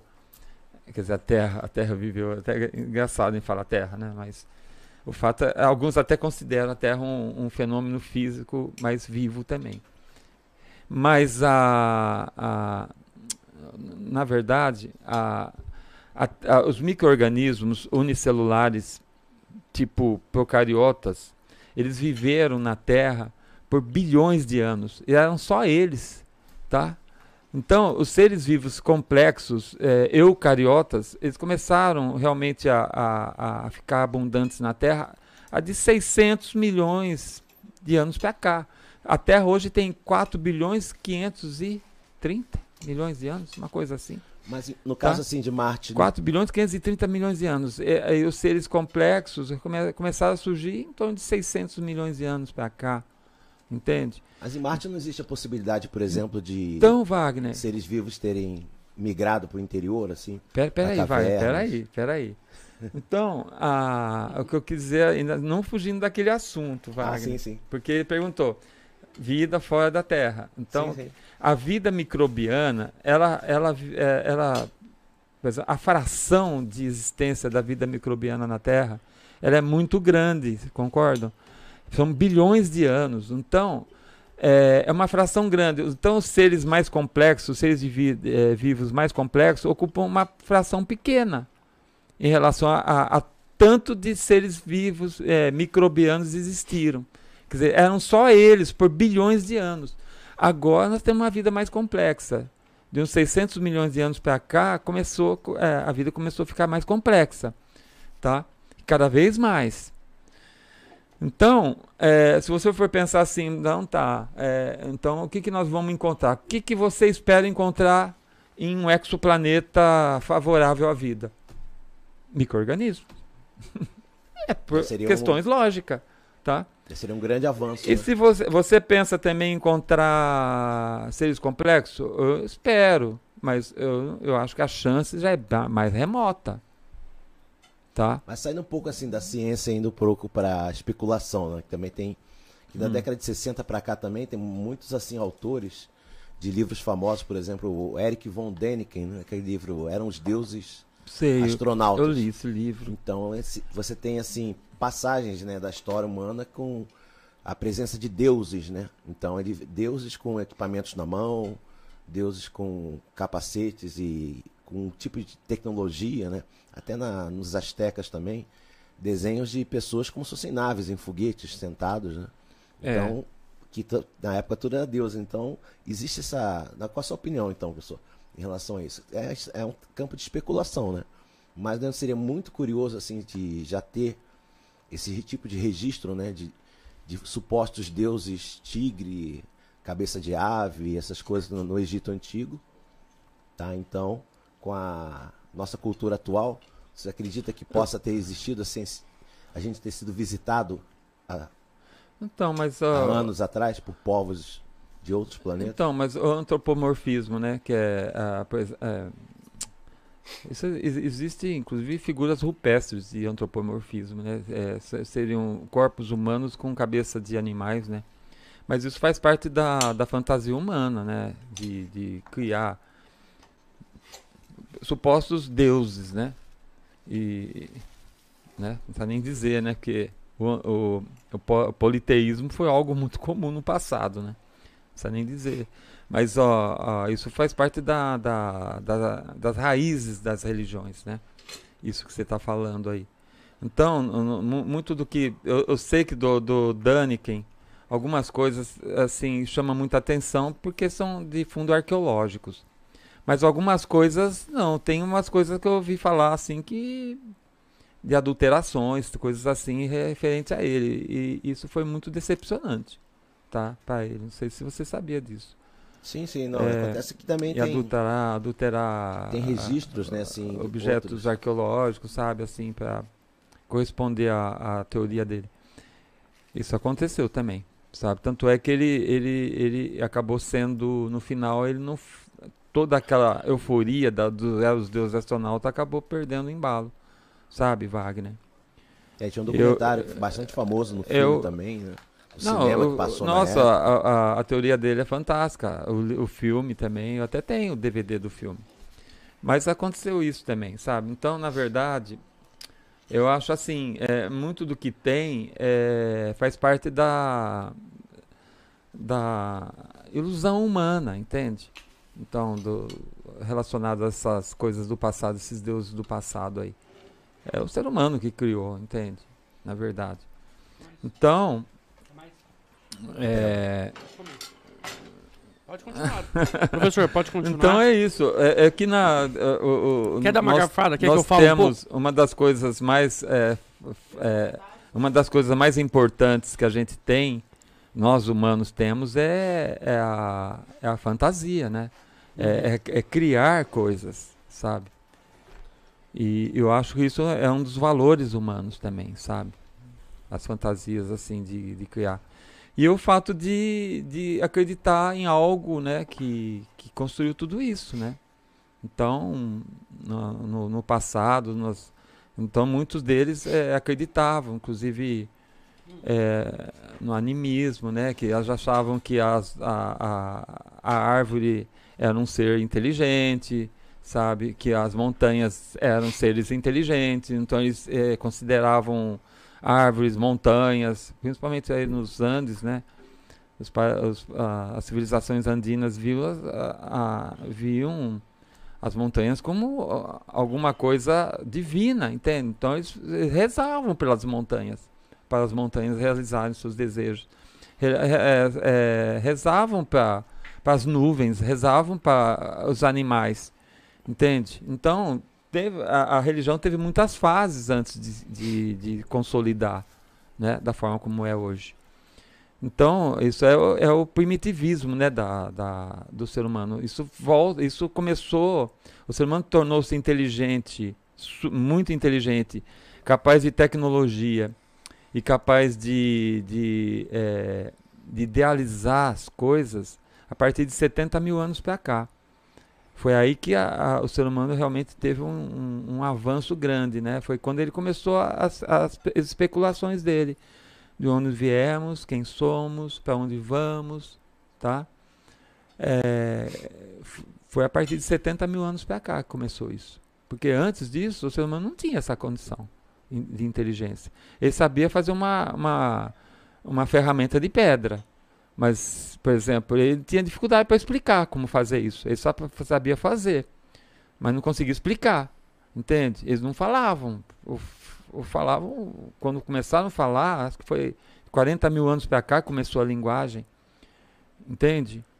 É pouco tempo, né? Se for pensar bem. É Antes de 40 mil anos, nós não nos comunicavam, não. Tá? Ou seria por gestos, talvez, alguma coisa assim. Mas não, não que conversava fluentemente como nós estamos conversando aqui agora. Não era assim. Tá? Então, isso começou depois que começou esse nível de inteligência no ser humano. Essa, esse nível de inteligência foi algo estranho, tá? Porque começou aparentemente do nada e expandiu para é, todas as partes do globo, sabe? E, e não sei se tem uns que né, argumento que pode ter sido é, alguma mutação, tá? Que gerou é, um cérebro mais inteligente, né? E que as pessoas inteligentes chamaram a atenção e, e, e certamente passaram seus genes para, para seus filhos continuarem a inteligência, né? Quer dizer, isso foi se expandindo, né? Mas o fato é que a inteligência começou meio que de repente, né? Sabe? Porque até então o ser humano não sabia, não tinha nem casa para morar, eles viviam no mato mesmo, quando muito numa caverna, sabe? E, a, e os desenhos rupestres surgiram tudo depois disso, sabe? Depois de 70 mil anos. Antes disso, nem, não serviu nem, nem fazer desenho. O... Não tinha essa qualidade no... que nós temos hoje de desenhar. O ser humano não tinha isso naquela época, sabe? E de repente ele começou a ficar super inteligente e, e, foi um avanço sem fim. Você vê a tecnologia hoje como avança rápido, é, é, é parece que é, é, geométrica, né, a, a, evolução tecnológica. E quanto a, a, a alguns cientistas, como o Stephen Hawking, por exemplo, ele, é, ele era contra né, essa busca de um projeto 7, aquele projeto que busca comunicação né, com povos de outro, pegar sinais de civilização inteligente. Então ele era contra isso, né? Ele dava uma opinião bastante receosa quanto a isso. Que podíamos estar dando sinal para poder sermos visitados e não gostar uhum. muito desse tipo de contato, né? Na opinião do senhor, assim, em relação à a, a gênese, né, o futuro disso, de um possível contato ou não, qual a sua opinião em relação a isso? Seria benéfico ou não? Ou a gente está no caminho certo de buscar isso? ou ignorar, né? A opinião mesmo, como pessoa mesmo, assim, como estudioso mesmo. É... Acho que tudo pode acontecer. É, exatamente. não, é, eu não terminei aquele raciocínio, né, dos micro-organismos, né, ah, que sim, são sim. mais frequentes. E a vida complexa é mais difícil. Agora, veja bem, Wagner, só, a, olha, olha tempo de vida, ó, mais ou menos a vida, os sinais de vida se possuem em torno de, é, começou há uns 4 bilhões, 4 bilhões e 100 milhões de anos atrás, por aí, tá, a vida. É que eu tô, a água tá ótima para mim. É, talvez eu vou precisar de mais água, só, Com só isso. Gás? Com gás. Mas se você for pensar em termos de porcentagem, Wagner, qual é a chance da gente encontrar vida complexa? Então, tá, ó. O que, que é vida complexa? É seres, é animais, por exemplo, é vida complexa. Mas aí, o que, que o povo quer saber? Não é isso. Eu sei. Sabe por quê? Vida inteligente. Em, né? mil, em do, 1996, se não me falha a memória, foi quando é, o Bill Clinton, através do, do McKay, que era um pesquisador da NASA, é, anunciou que existia vida em Marte. Tá? Foi o Bill Clinton que anunciou isso, baseado numa, num estudo feito no meteorito marciano, né? É, sob o, o, a tutela do Mackay, que existia vida em Marte. Aí o que, que aconteceu? O povo achou que devia existir marcianos de, com pernas, braços, cabeça. Por isso que ficou marcianos, Uma expectativa né? gigante, né? E provavelmente verde, verdes, né? Porque marciano é considerado um, um, o marciano é verde, né? Na, na concepção é, da fantasia humana, né? Os desenhos, né? Vem muito do é. desenho animado, né? Mas eles esperavam encontrar alguma coisa assim, sabe? Por incrível que pareça. Eu até lembro a, a revista Veja fazendo uma, uma um tipo de paródia. Eles colocaram a foto de um, de um provável é, fóssil de uma bactéria marciana encontrada nesse meteorito. É, né, que havia sido anunciado né, como finalmente descoberto vida, a presença de vida em Marte. Que no fim acabou não virando nada no final. Mas eles botaram a foto do, do fóssil, do, do germe, do microorganismo, aí e falando assim, vida em Marte é isso? Tipo assim, essa, essa coisa, essa porcaria aqui que é vida em Marte que vocês estão anunciando, tipo assim, a gente não quer saber disso. Tipo, ninguém quer saber que a vida em Marte é um micróbio, sabe? Gente quer saber de vida de bicho mesmo, ou alguma coisa andando, com perna, ou quem sabe falando, né? É isso que o povo quer, entende? Então, na, na, na verdade, assim, o que me fe deixaria feliz é encontrar micro-organismos, tá bom demais. Mas uh, o fato é que eles querem ter é, seres vivos tecnológicos, sabe? Então, peraí. Então é muito mais complexo do que a gente possa imaginar a, a nível tecnológico superior ao ser humano. É isso que eles esperam. Capazes de viagens interestelares, né? em alta, em, em alguma dobra interestelar, igual da Jornada nas Estrelas, alguma coisa assim. É o que eles esperavam. Ou esperam, né? Mas o fato é que, bom, se nossa vida tecnológica ela começou há 70 mil anos atrás, a vida na Terra existe há 4 bilhões, um pouco mais. Começou há 70 mil anos o raciocínio tecnológico. As civilizações surgiram há 5 mil anos atrás. Foi quando surgiu a escrita também. Tá? E começou a aprimorar a, a matemática, né? Tudo, a ciência é, tecnológica foi aprimorando. A matemática foi a, uma das melhores coisas que foi descoberta, criadas né? pelo ser humano. Então, né? Aí você fala assim, meu Deus, 5 mil anos só em 4 bilhões de anos, 5 mil anos. Tá só engatinhando, de, né? Entende? Só aprendeu a andar um pouquinho. E agora, se você for falar assim, olha, vamos piorar essa, essa condição. Nós fomos para o espaço em 1957. Isso, é. Isso faz quantos anos, Wagner? 60 e poucos anos. 57? 64 anos? 65? Sei lá não lembro o, mês que foi lançado uma primeira sonda no espaço, né, a Sputnik. Bom, então, gente, 60 e poucos anos em 4 bilhões de anos é um nada. Então, nós estamos é, com uma tecnologia avançada há 60 e poucos anos só. Tá? Do jeito assim, é capaz de, de, de explorar o espaço. Entende? Se você voltar no século XVIII, assim, tudo bem, já tinha algumas coisas, já tinha microscópio, a ciência já tinha avançado, mas era muito pequena, né, perto de hoje, né? O que gente, o conhecimento científico hoje é, é, é, é, é astronômico, né? perto de, do século XVII, XVIII ou XIX. É, a velocidade tá? disso vai aumentando. Então, né? o Wagner, se para a Terra demorou tanto tempo e começou faz tão pouco tempo, dizer, a vida de 4 bilhões de anos, 4 bilhões de anos até agora, só agora que nós começamos com uma tecnologia, tecnologia um pouco mais avançada, só não podemos é, é, nos gloriar tanto porque o ser humano ele não tem capacidade de, como nós vimos, né? Nós vemos, né? Ele não tem uma capacidade de, de ter uma, um pensamento único, uma ideologia única ele se dispersa muito, entende? Isso é, é péssimo para uma evolução, né? Uma evolução inteligente, né? Porque nós não chegamos nessa parte, nessa fase ainda, nem sei se vai chegar, tá? Mas o, o fato é que uh, a, chance, então, se você for considerar o modelo terrestre, a chance de encontrar é, uma tecnologia avançada reduz bastante, muito, tá?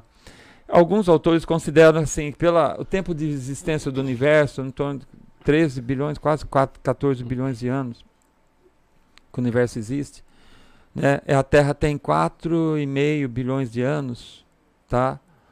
Então, a, o, o, início do universo ainda não tinha matéria-prima para formar os planetas com, é, com, com seres vivos que pudessem evoluir a esse nível como está na Terra. Então, demorou muito para o universo começar a fazer planetas com, com matéria-prima para a vida.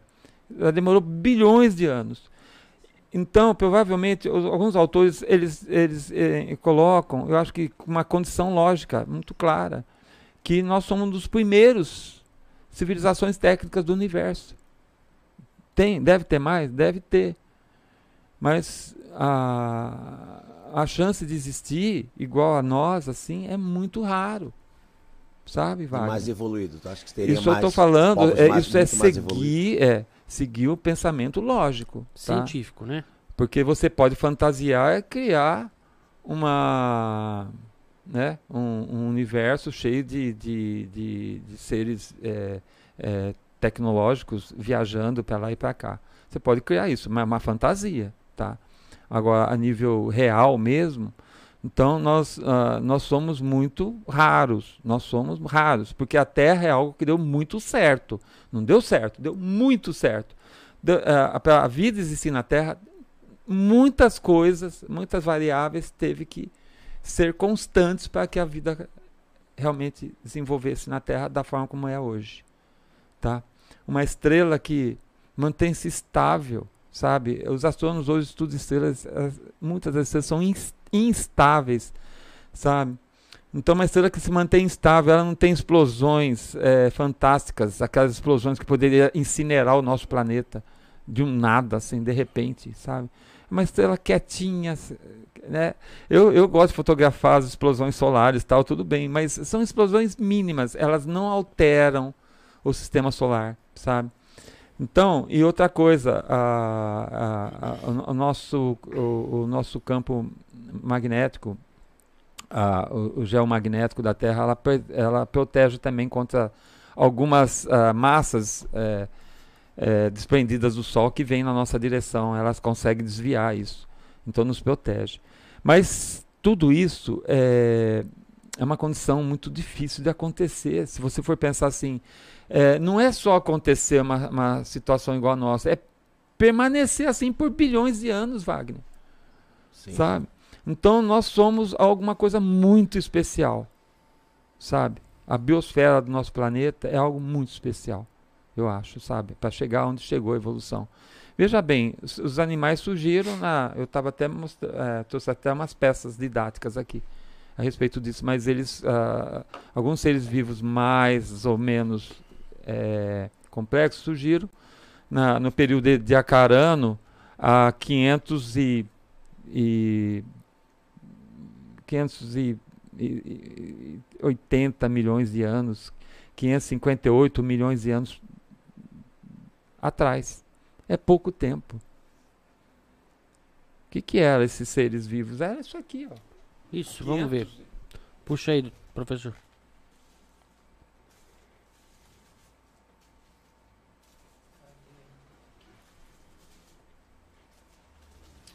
Há 558 bilhões, há 558 milhões de anos atrás, esse aqui é uma Dickinsônia, tá dando para ver aí?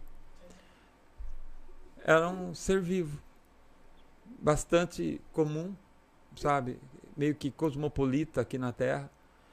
É um bicho esquisito, até hoje não conseguem identificar que bicho é esse, sabe?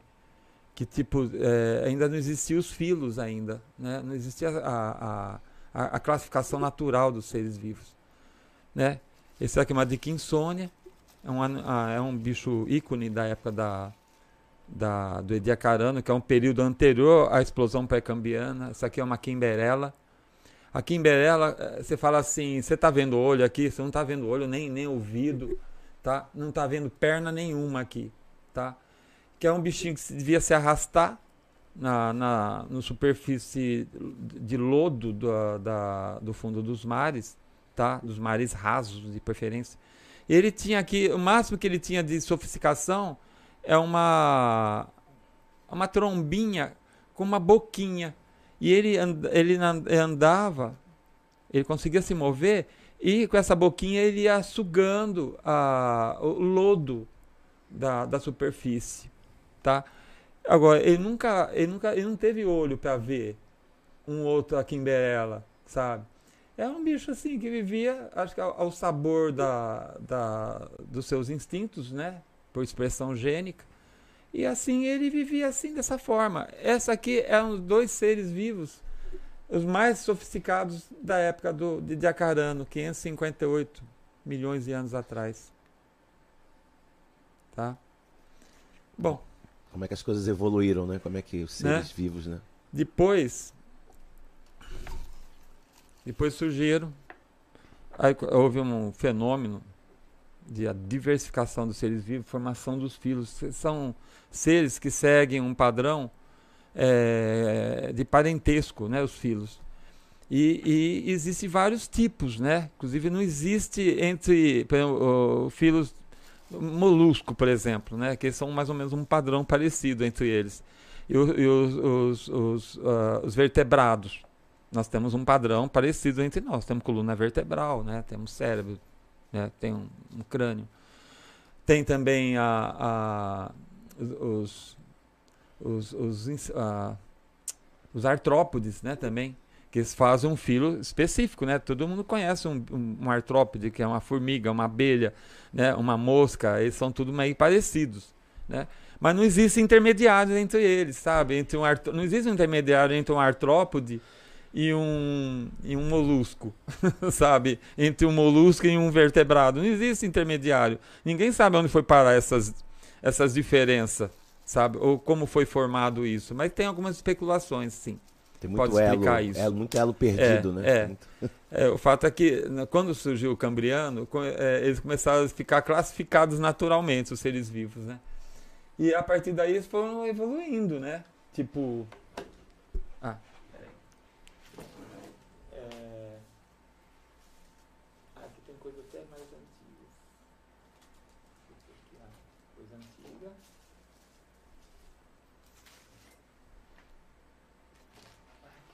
O professor Nelson deve ser um dos maiores colecionadores, assim, de ciência, né? Daqui, porque ele coleciona No meteorito, Cambriano, crânios também. Ah, então.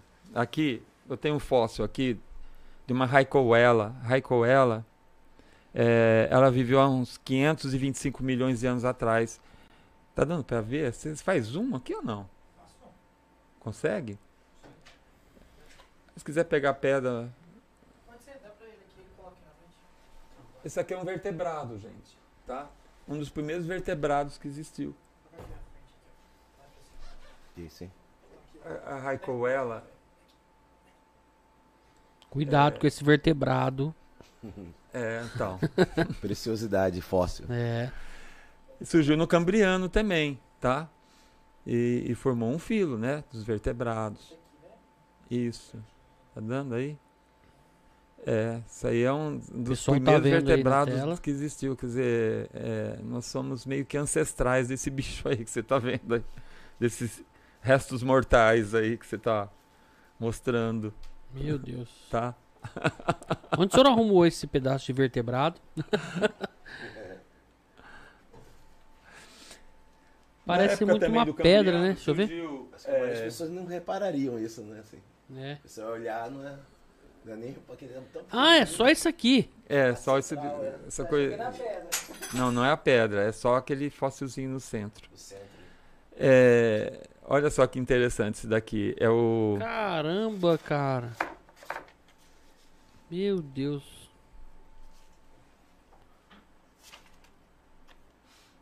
Aqui ficou só a sombra dele aqui, né? Ou, ela, ou era... Não, não, é ele mesmo? É, uma estrutura ainda dele. Tem Tá, parte por dentro. Tá são fendas Ah. branquiais que você tá vendo aí, né? Da Raicoela. 525 milhões de anos tem essa peça. Meu Deus. Onde o senhor arrumou isso? Pelo amor de Deus. Põe eu no, no testamento que eu vou querer esse bicho aí. É, eu. Para gerações, né? né? Dá pra criar um museu. O Anomalucaris. Isso aqui é o Anomalucaris, tá? É um. É um. É um dos ícones também da, do, do Cambriano. Ele era já um bicho já sofisticado, né? Então, para quem viu É. isso, tá? Alguns milhões de anos antes, depois ver uma, um ser vivo desse, desse, com uma estrutura assim, você vê que eles já evoluíram bastante, né? De um, alguns milhões de anos depois. Como é que chama esse animal? Anomalucaris. Maluco. Isso daqui é, é um, é, um, é um predador do Cambriano. Ele, ele gost, né, pelo ha- haja visto que ele gostava de comer trilobitas. É que eu tenho uma trilobita aqui. Tá? É um, o trilobita é um bicho também é, famoso. Mas ele, ele vivia na água. Eles viviam dentro, dentro- tudo dentro d'água. Ainda não tinham conquistado a terra ainda, tá? Entendi. Isso foi bem depois. A conquista da terra, né? Tá aqui uma trilo- trilobita, né? E os anomalocais, eles gostavam de atacar as trilobitas, tá? Então eles tinham uma boca aqui que parecia, pa- parece uma, uma a boca dele parece um abacaxi cortado. Mas eles eles grudavam eh, com essas presas, eles seguravam a a, a trilobita e, e com a boca eles trituravam a trilobita. Então tem muitas, inclusive tem muitas fósseis de trilobitas é, é, mordidas, sabe? Por anomalucares. Isso é, uma, Tá. é um fóssil real ou não? Isso aqui é fóssil real. É uma Nossa, trilobita de ver. verdade. 480 milhões de anos. Ele é ordoviciano. É ordoviciano. Passa é um pro- pra frente do cambriano. Esse Né? daí é tamanho real também. Cuidado. Esse aqui também é. Tamanho real. Tamanho real. É assim. Nossa. Isso. Dá pra uma criança aí, eles vão achar que é um bicho novo de alguma. né? Vou achar que um De alien, algum né? desenho aí, um alien. Cara, muito legal. As coisas aqui muito antigas, viu, gente? É, Fora eu aqui, a coisa tá Então. bem antiga. Mas isso, veja bem, faz tempo, né? Faz bastante Nossa. tempo. A minha preocupação, você vê, é onde o senhor conseguiu essas coisas, pelo amor de Deus. A gente tem, tem um mercado para isso, né? A Eu gente- sei, sei, imagino. Você tem os Mas é legal, hein? contatos, né? Então você, eu estou montando aqui o trabalho, então eu preciso dessa, dessas peças, né? Porque está tudo relacionado com, o- com o, o projeto Gênese Científica, né? E a... Ver que mais aqui. Bom, aqui é... Ah! Esse aqui tem um mais antigo, esse aqui é anterior de, de Acarano, que é uma orodísquia. Pode mostrar também isso aqui, viu? Passa aqui que a gente passa pra ele. Orodisca é um é considerado um animal, mas veja bem, ele é bem antigo. Sabe quanto? 1 bilhão e 200 milhões de anos. Meu É um Deus, dos primeiros. É. que região meto- que ficava, metazoários sabe essa que pedra aí? na- na- no planeta. Hã? Da onde que... Isso aqui é da Austrália, Da Austrália veio. Austrália Ocidental. Caramba, cara. Mostra esse aqui, Quer ó. mostrar aí?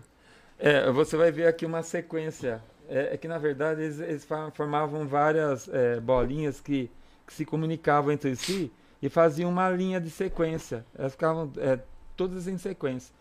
O que, que aconteceu? Aqui você não está vendo as bolinhas, elas, elas desmancharam, morreu, depois que morreu desmanchou. Mas elas deixaram as marcas na, na Ah, superfície da ah, rocha são aquelas bolinhas. tá? Que é as marcas da existência delas, tá? Então elas formavam uma, como se fosse uma colônia, né? De, Cuidado, de, Juninho, segura de- isso aí. de metazoários, né? Um bilhão de anos. Um bilhão e 200 milhões de anos. É um dos primeiros é, animais. da- Galera, ó, vocês estão vendo aí na tela é um essas dos bolinhas. primeiros animais. É, é, eles deixaram a marca, planeta. a marca na pedra, É. né? Caramba. Agora, agora eu tô voltando para trás no tempo, né? Não, esse branco aí não é nada não. É as bolinhas, porque naquela época a- a- esses seres vivos eles não tinham mat- é, é, no corpo deles matéria mineralizada, tá? Que nem os, ó, que nem a trilobita, é, ele é um, um artrópode. Então ele tem é, um exoesqueleto é, queratinizado, tá? E alguns têm conchas calcárias. Então depois, na- isso no Cambriano para adiante, começou a surgir esses animais. É uma isso surgiu como uma forma de defesa para eles. Porque, como vocês viram, é, é, é, começou a predação, né? Aí começou a predação, começou a mordida e começou uma corrida armamentista entre os animais. Tá? Então eles começaram a criar é, é, um corpo mais resistente à mordida, cada vez mais. Tá? Ah, ah, entre predador e, e, e a, e a vítima, né? Tá? E começaram a criar mais resistência. Então, antes disso, que nem na época do, da Kimberella, daqueles que eu te mostrei primeiro, eles, eh, eles só tinham um corpo mole, eles não tinham nada de resistente. Então, eles não deixaram fósseis eh, igual uma trilobita que mostrei para vocês. Mas mostrar, eh, mas deixaram as marcas deles no, no, no fundo lodoso dos mares, tá? O- o- a marca, da, a impressão digital deles, tá? Ficou presa, ficou fixa, tá? E ela fossilizou assim, tá? Igual uma pegada, que- igual você é, pisar num cimento, tá? Um cimento mole, tá? Você pisou e você tirou o pé e digamos que o cimento é, é, secou, aí ficou teu pé armazenado. Equivale à mesma coisa, tá? Então eles deixaram as marcas da existência deles dessa forma. Isso no, no, no Edi- Ediacarana, antes do, do Cambriano, antes da formação dos, dos esqueletos, né, dos exoesqueletos e, é, que deram resistência a esses animais para lidar com os, os predadores. Porque a predação começou no período, no período Ediacarano. Começou as mordidas, as primeiras mordidas entre os bichos. Esse aqui chama Anomalocari. Anomalocaris. Anomalocaris. Parece, ah, Parece você- a Thaísa, uma vizinha minha. Viu? Ah, parece a Thaísa. A zoiuda. Falou, Thaísa, É você tá zoiuda. aqui, ó. Então, a hoje é, é um ícone cambriano que está tendo uma certa popularização, tá? É. Existem bichinhos de pelúcia, de Anomalocaris, existem chaveiros de Anomalocaris. Ah, E as crianças estão brincando com A em Não é só com dinossauro, não, viu, que estão brincando. Os documentários Discovery, né? Mostra muito ele, né? É. Visto. Os documentários É, do Discovery. e, bom, então mostrei Orodisquia, né? E vou voltar um pouco mais para trás. Mais ainda? Voltar Meu trás. Deus. Agora aqui. Você vai de novo mostrar. Agora isso aqui. Isso aqui é uma das, uma das estruturas mais antigas que tem. é, desculpa, tô fora do microfone. Das estruturas mais antigas que existe de é, formação de micro-organismos, que é, é um estromatolito. Mas o estromatolito existe, é, foi uma das estruturas que, que ocorreram no, no, na- no pré-cambriano, né? Uma boa parte do pré-cambriano, principalmente na, em tempos bem antigos, bilhões de anos atrás. Esse aqui é um dos primeiros. É, ele vem de Sereypool, na Austrália, tá? E tem 3,4 bilhões de anos. Como é que funciona isso? É, são, é, isso aqui é um ecossistema de micro-organismos, tá? Você vê que eles, eles, eles eram sofisticados, apesar da, da época que eles existiram, 3,4 bilhões de anos. Tá? A sofisticação deles, alguns eram autotróficos, ou seja, eles faziam fotossíntese. Fazendo fotossíntese, eles, eles faziam o seu próprio, eh, seu próprio alimento. Mas não só se alimentavam do seu próprio alimento, como também eles alimentavam os heterotróficos, que eram micro-organismos que não faziam fotossíntese, ou seja, eles só existiam em função dos autotróficos. Então os autotróficos faziam comida para eles e para os heterotróficos que estavam logo abaixo. Tá? Então eles alimentavam ah, os micro-organismos que não conseguiam fazer seu próprio alimento. Tá? Porque a fotossíntese, as plantas, só para relembrar, é uma, é- é, a fotossíntese, fotossíntese é uma forma que, que alguns seres vivos têm pra, é, de produzir seu próprio alimento. Tá? E, não, e não vai precisar é, caçar o alimento no, no seu meio. Ele, ele, ele caça o alimento assim do sol. Ele usa a luz do sol, tá? junto com o gás carbônico e a água, para formar o carboidrato da qual ele se alimenta, tá? que é a fotossíntese. Tá? Então, esses micro-organismos que produzem o seu próprio alimento alimentavam os micro-organismos que não tinham essa capacidade de produzir seu próprio alimento, ou seja, não faziam fotossíntese. E, esse, eh, e, a- e os estromatolitos eram uma associação assim: micro-organismos em interação, um ajudando o outro, um altruísmo. Altruísmo é uma das eh, qualidades dos seres vivos da Terra, de todos os seres vivos da Terra, tá? Todos eles são altruístas também. Nem todos são malda- malvados, né? Mordedores. eh, Isso tem uma, uma relação com aquelas co- colônias de. Quer mostrar aqui? De perto? Corais? Pode mostrar que é legal. Isso aqui é legal. Que a definição parece muito com a colônia de corais, né? Tem- eles têm um antepassado, tem relação um com o outro. É, os assim. corais já são mais recentes, né? Sim. Do pó- pós-cambriano, né? Mas aí é bem anterior, cambriano. Então, isso é um dos primeiros estromatolitos que existiu na Terra. Você vê, volta a 3,4 bilhões de anos, eram seres vivos que se, que se ajudavam, eles viviam em, em ecossistemas fechados, tá? Mas o oxigênio do planeta, assim, eu- uma vez eu vi num, num documentário explicando isso, que teria o oxigênio, boa parte do oxigênio do planeta teria sido feito durante esses bilhões de anos. Foi, foi, Graças claro. aos Inclusive nessa época aí. Tá? Agora eu vou pegar o teu gancho para dar uma, opa, uma sequência aqui. É, uma das coisas também. é, o oxigênio, quando surgiu os primeiros é, seres vivos que faziam fotossíntese, os autotróficos, eles começaram a, a mexer com o ferro, porque o ferro que existia na Terra. Ah, está fechado aqui. É, o ferro que existia na Terra. Esse aqui é daqui. Esse é daqui, né? O ferro que existia na Terra era o ferro 2. O ferro 2 é um ferro que ele, ele, é, ele é solúvel na água, tá? Então o ferro no início da Terra era um ferro solúvel. Ele, o ferro é solúvel na água, ele misturava na água, tá? Ele não afundava não. Nossa. Então, é, os primeiros é, seres vivos autotróficos faziam fotossíntese, eles começaram é, a produzir oxigênio, né? Porque eles, eles- eles não só faziam o seu próprio alimento, como eles exalavam oxigênio da, do, do metabolismo da, da fotossíntese. E eles é, formaram também é, um tipo de, de rocha, a partir daí, são os, as, as formações bandadas é, ferríferas, o BIF, né, em inglês, é, Banded Iron é, Formation. Na verdade, são, é, são estruturas é, da qual, ao formar o oxigênio, esses seres vivos, ao formar o oxigênio, o oxigênio combinava com o ferro solúvel e transformava o ferro solúvel em ferro oxidado, tá? Uma vez oxidado, o ferro tornou-se é, pesado, tá?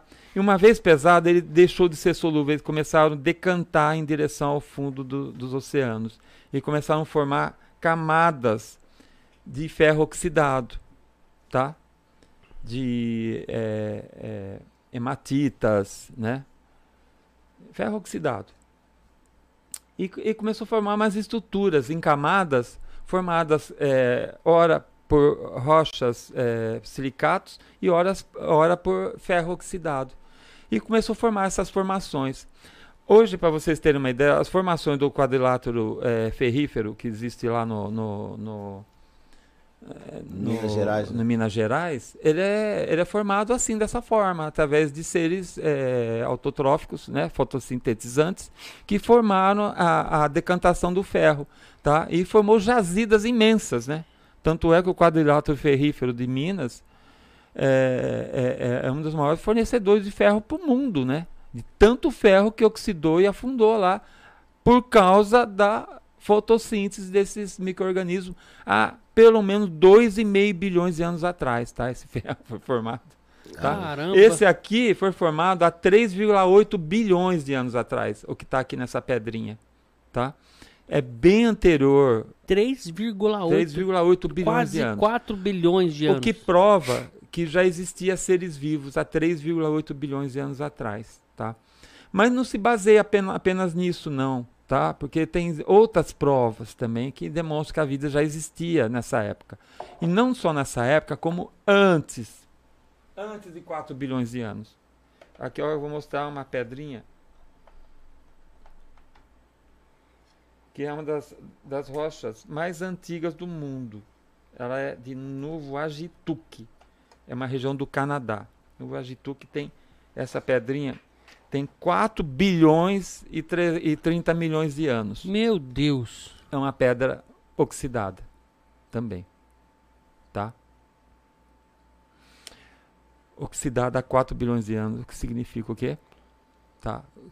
O único, a única condição que se conhece na natureza para oxidar ferro, principalmente ferro arqueano, daquela época lá, é só os seres vivos, os fotossintetizantes, que exalavam oxigênio, que o oxigênio combinava com o ferro, oxidava o ferro, e, e o ferro precipitava no, é, no fundo dos oceanos.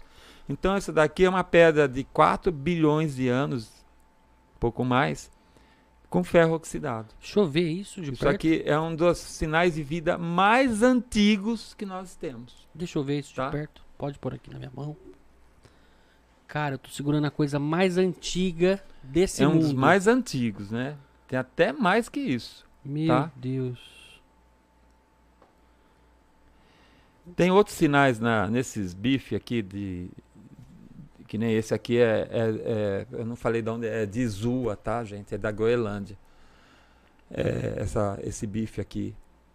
3,8 bilhões de anos. Ó. Oh. Tá? Então, isso aqui já é uma formação de vida. E outra coisa, para quem entende, ele é enriquecido de carbono 12. O carbono 12 é um tipo de, de isótopo que é preferido pelos seres vivos. Nós é, assimilamos o carbono 12 pela fotossíntese, principalmente, porque é um carbono, o carbono 12 é um carbono mais leve, então é fácil para para nossa para nosso metabolismo a, a usar o carbono 12. Né? Então, nosso corpo é formado principalmente de carbono 12. E tem pouco, um outro carbono que é usado como referência, que é o carbono 13, que é bem menos tá, do que o carbono 12. E essa pedra aqui é enriquecida de carbono 12, ou seja, tem sinais de de vida de aqui. vida. Quanto, quantos Não só do, por causa do ferro oxidado, como pelo próprio carbono 12. Quantos anos tem essa daí? Essa aqui é 3,8 bilhões, É, então, tá? o pessoal tá, tá falando com a gente aqui no chat. Até o, o- Ele não deixou o nome, mas. Deixou aqui, ó. Museu Joias da Natureza. Né? Depois você fala Ah, seu é nome aqui. Paulo, É o Paulo? o Paulo Ele falou que. Nelson, os bifes mais antigos do mundo são de Is- Isua, Isua, na. Isua, na Groenlândia. É isso aí, de 3.8 a Viu, Paulo? 4.0. O Paulo Anselmo é um grande amigo meu. Ele É. tem um museu maravilhoso, que é o Museu Joias da Natureza. É, é, Da onde que ele é? Ele é da, da- de Santos, Santos. tá? E é um prazer ter você aqui, me É. ouvindo. Vamos falar com o pessoal. contente de saber que você está me ouvindo, Paulo. É ele, ele é, um, é um grande estudioso, entende muito desses assuntos que eu estou falando aqui. É, E, e é uma pessoa maravilhosa, inclusive incentivador da divulgação científica, né? legal. É uma pessoa, é um- é- é- ele é bem entusiasta, sabe? É contagiante também, ó, ver o Paulo explicando as coisas. Mas a... Vamos, vamos falar com o pessoal aqui do chat, ver o que o Vamos, pessoal tá vamos. perguntando, tá falando, né? Pessoal, queria aproveitar então essa atenção de vocês aí, quem puder se inscrever no canal, ativar o sininho aí para acompanhar a gente aqui no podcast, né? Hoje é um dia fantástico, um dia espetacular. E eu queria agradecer a audiência de vocês aí, tá? E deixa o likezinho aí que ajuda bastante o canal a crescer, tá bom? Então vamos lá. É, o pessoal tava aguardando, né? O Donizete Costa, Nelson, aqui é o Donizete de Campinas. Satisfação vê-lo em vídeo. Lembra desse? O Donizete estudou comigo. Aí, ó. É, Você viu? O Donizete. pessoal vai aparecendo, né? Os Na época amigos, do é. Bento Quirino. Ó. Luciana Agawa, é isso? Nelson, você é demais, meu amigo. É, a Luciana é arquiteta, amiga minha. É isso aí. Ângela Vitória Bra Braguiri, Braguieri, é isso? Amusquivar. É o sobrenome. Essa é minha prima. Boa noite a todos, né? Manda um abraço. Ô, Priscila Ferreira, eu acho que é o pessoal da Likes. É isso aí. Valeu, Priscila. aham. Muito interessante, conteúdo muito bacana. A Sirlene Longo mandou umas palmas Tá, pra nós. amiga minha também. Vivaldo Faustini Júnior, grande amigo Tá. Nelson. Ó, a galera São tá. meus amigos. É isso aí. Márcia Maria Leite de Almeida Faustini. O- Certo. Obrigado por compartilhar conosco tanto conhecimento. O pessoal, queria agradecer também o pessoal aí. O pessoal às vezes pensa que é concorrente, mas não, é muito parceiro nosso. O pessoal do Desanônimos Podcast, que é daqui de Rio Preto, né? Leva muita gente bacana lá. Fala, Felipe. Bate-papo muito bom, hein? A Selma Fagote de Oliveira. Conhece a Selma? Selma, claro. Selma, A Selma. A Selma é pra estar aqui, não é? É, então. Ê, Selma. Ó, saindo agora do consultório e já assistindo do carro enquanto vou pra casa. É isso aí. O Nilson Veiga Filho. Nilson, Dr. Nelson, um abraço. Grande amigo meu. 1987A ele mandou. Não sei o que é isso. Ele deve ter mandado a foto do, do Não. 987A, é, a- é o Supernova que a gente viu olho Eu tava nu. falando, né? É, É. é. Thiago Ferraz, boa noite. É isso aí. Que legal, gente. Sim, Tô vida é qualquer de tipo de vocês vida. estarem aí junto comigo. Thiago Ferraz deixou aqui, ó. Sim, vida é qualquer tipo de vida. Diogo Machado, grande Nelson. Leandro Bonfim, ufologia e, é pseudo, pseudociência. Ó, o cara já bateu de frente aqui. É, pseudociência. Ó, a Muita Selma coisa. falou, muito faz parte do imaginário das pessoas. Ele né? Tá certo, Aí o Leandro exatamente. falou, antropocentrismo. A Selma falou, o lobo fron- frontal, na hora que a gente tava falando, ó, vamos estar causando Lobo polêmica aqui, frontal. ó. A, Sônia já- a Selma Meu já falou. O lobo frontal não estava desenvolvido. A gente estava falando na, na hora do. Que hora que era essa? Não lembro. É que a gente tá falando sobre os povos antigos. É, né? É, eu isso, tava acho que era falando isso. da, da Aí a Selma falou, ó, inteligência, né? não da- do acho- surgimento da inteligência Olha que humana. bacana. A Selma falou: Não acho que a ufologia seja pseudo, pseudociência. As probabilidades são gigante, gigantes e as descobertas de matérias advindos das naves alienígenas e seres extraterrestres descobertos e escondidos existem. Entendeu? Aí é você que vai ter que falar pra nós aí. É isso aí? Só, só para complementar uma coisa, tá? Ah, É, é, é, eu, eu- falei uma coisa que pode até tipo meio que desagradar a ufologia, mas na verdade eu estou explicando uma coisa a nível né, de lógica, entende? Pela lógica, tá? Mas é, é claro que assim, se você for pensar, é, não, tudo bem, mas nós existimos, tá? Então, se nós existimos, no período de tempo de existência da vida na Terra até surgir nós, né, seres humanos com, com pensamento tecnológico, tem pen- pensamento abstrato, inclusive, tá? Não significa que a gente só existiria a gente, tá? Eu só digo que é raro. Mas deve existir sim seres é, é, com vida complexa, tanto quanto a gente. E outra coisa, viu, que eu gostaria de falar, antes de você ainda falar, é que é, provavelmente é, existe uma, uma, condição que é bem possível que a tendência evolutiva dos é, seres vivos é evoluir realmente como surgiu uh, no, aqueles seres que que eram é, peixes, né? Eles tinham nadadeiras com, com é, carn, carnosas, né? Carnudas, as nadadeiras delas. Foi suficiente para que esses peixes, em, em situações de água desfavorável, migrassem para fora d'água, assim como tem alguns peixes. Existem peixes também que fazem isso, tá? Eles saem da água e vai, vai para terra firme, terra firme. Então, os, alguns, alguns peixes da época uh, também tiveram essa, essa condição de sair da água, tá? Porque as nadadeiras deles servem de pernas, gente, sabe? Eles saem, eles saem andando mesmo. Então, uh, naquela época, uh, 400, 300, entre 300 e 400 milhões de anos atrás, é, eles, alguns desses peixes, eles realmente atingiram a, a, a, superfície e resolveram ficar por lá, tá? E deram origem aos, aos, aos, aos, é, aos animais de quatro patas, né? Tá? Os tetrápodes. E e isso foi uma boa forma de, de, é, de colonizar uma nova espécie, a né? terra, é. né? O, o, o, o, chão, o chão firme sem água. Quer dizer, ele saiu da água para andar numa, na, num chão seco, eles tinham que ter pernas, né? Já não era mais nada, nadadeiras, né? Então, uma vez no chão seco, eles começaram a usar suas, é, suas nadadeiras carnosas como pernas. Isso, e, e é, adotaram a terra firme. Uma vez feito isso, eles foram evoluindo, né? Então essas nadadeiras foram se transformando em patas, tá? E ficou assim durante um bom tempo, né? Por, uh, andando em quatro patas.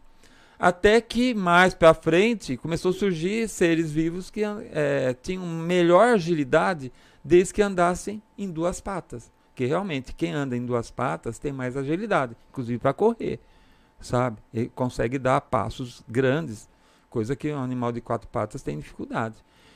Além de que em pé ele tem mais visão né, do ambiente onde ele está. Então ele é, é fácil de encontrar um predador na espreita dele, porque ele já está de pé, então ele é mais alto e consegue enxergar o ambiente. Assim como também se ele, ele for o predador, ele consegue localizar sua presa e ir em cima da presa, né, porque ele enxergou a presa, porque ele está eh, em pé.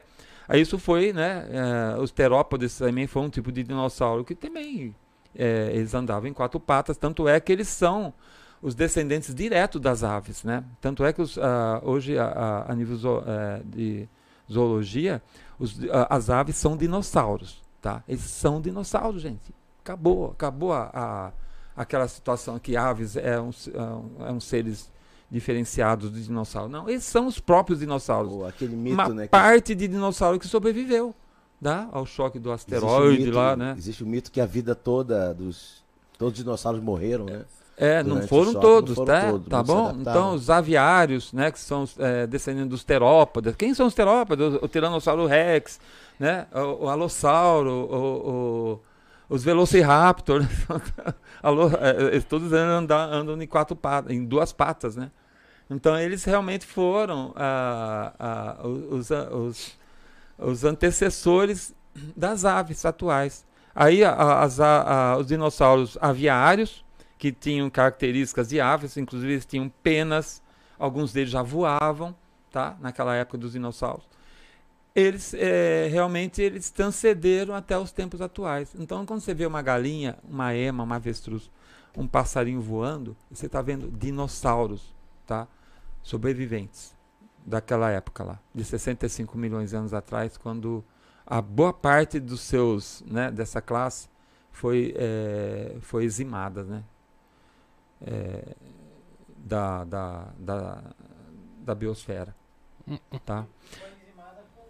Dizimadas, né? Eu falei errado, dizimadas. Ah. Não foi com choque, né? Foi com... Ah, foi a, a, a, em decorrência do choque, né? Então muitos morreram, é claro, provavelmente pedra de 10 quilômetros que caiu. Imagina, né? 10 quilômetros, aniquilou qualquer coisa, pulverizou o que tinha embaixo. Mas a onda de choque, né, o levantamento de poeira que cobriu, formou uma, uma concha de poeira em volta da atmosfera, obstruindo a, a, a luz do sol, né? Uma dessa afetou todos os ecossistemas da Terra. To, todos os animais foram afetados por causa disso.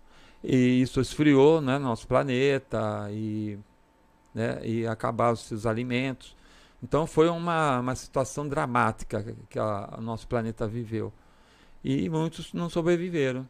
Mas os pequenos sobreviveram porque eles comiam muito menos. E os mamíferos então, que viviam fugindo de dinossauros, uns bichinhos pequenos, parecia rato, se tocavam, é, viviam dentro de buracos, tá? Comiam muito menos, tá? É, eles, eles eram comida de dinossauro, os dinossauros não deixavam os mamíferos se expandir, né? Então, uma vez que os predadores dos mamíferos morreram e os mamíferos conseguiram sobreviver ao choque do asteroide, eles se expandiram, se expandiram e diversificaram. E hoje está cheio de mamíferos no planeta, né? E todos eles são uh, animais mais sofisticados, né? mais adaptados a, ao, ao meio ambiente terrestre. E nós somos mamíferos também. Quer dizer, nossos ancestrais é, tiveram a, a, a chance de, de sobreviver ao asteroide e, e, a, e tiveram a, sorte de não ter mais os seus predadores, que eram os dinossauros, comendo eles. Porque os dinossauros morreram em massa, então eles sobreviveram. E sobreviveram sem predador. Resultado, procriou, né? É que nem rato, né? Pulverizou. multiplicou, né, multiplicou no planeta, né? É. E deu no que deu, né? Você tá? quer falar alguma coisa lá sobre o. Ah, a questão sim, é então existe também a questão da na ufologia porque o, a gente comecei estudando com astronomia e durante esse período várias pessoas aparecem, né? Então contando determinadas histórias, relatando, né, fatos que conviviam. Então no início era uma coisa assim meio duvidosa, né? Até que chegam pontos realmente que as pessoas começam a falar coisas que você vê que tem um determinado fundamento. Então quando fala assim da, da ufologia, né?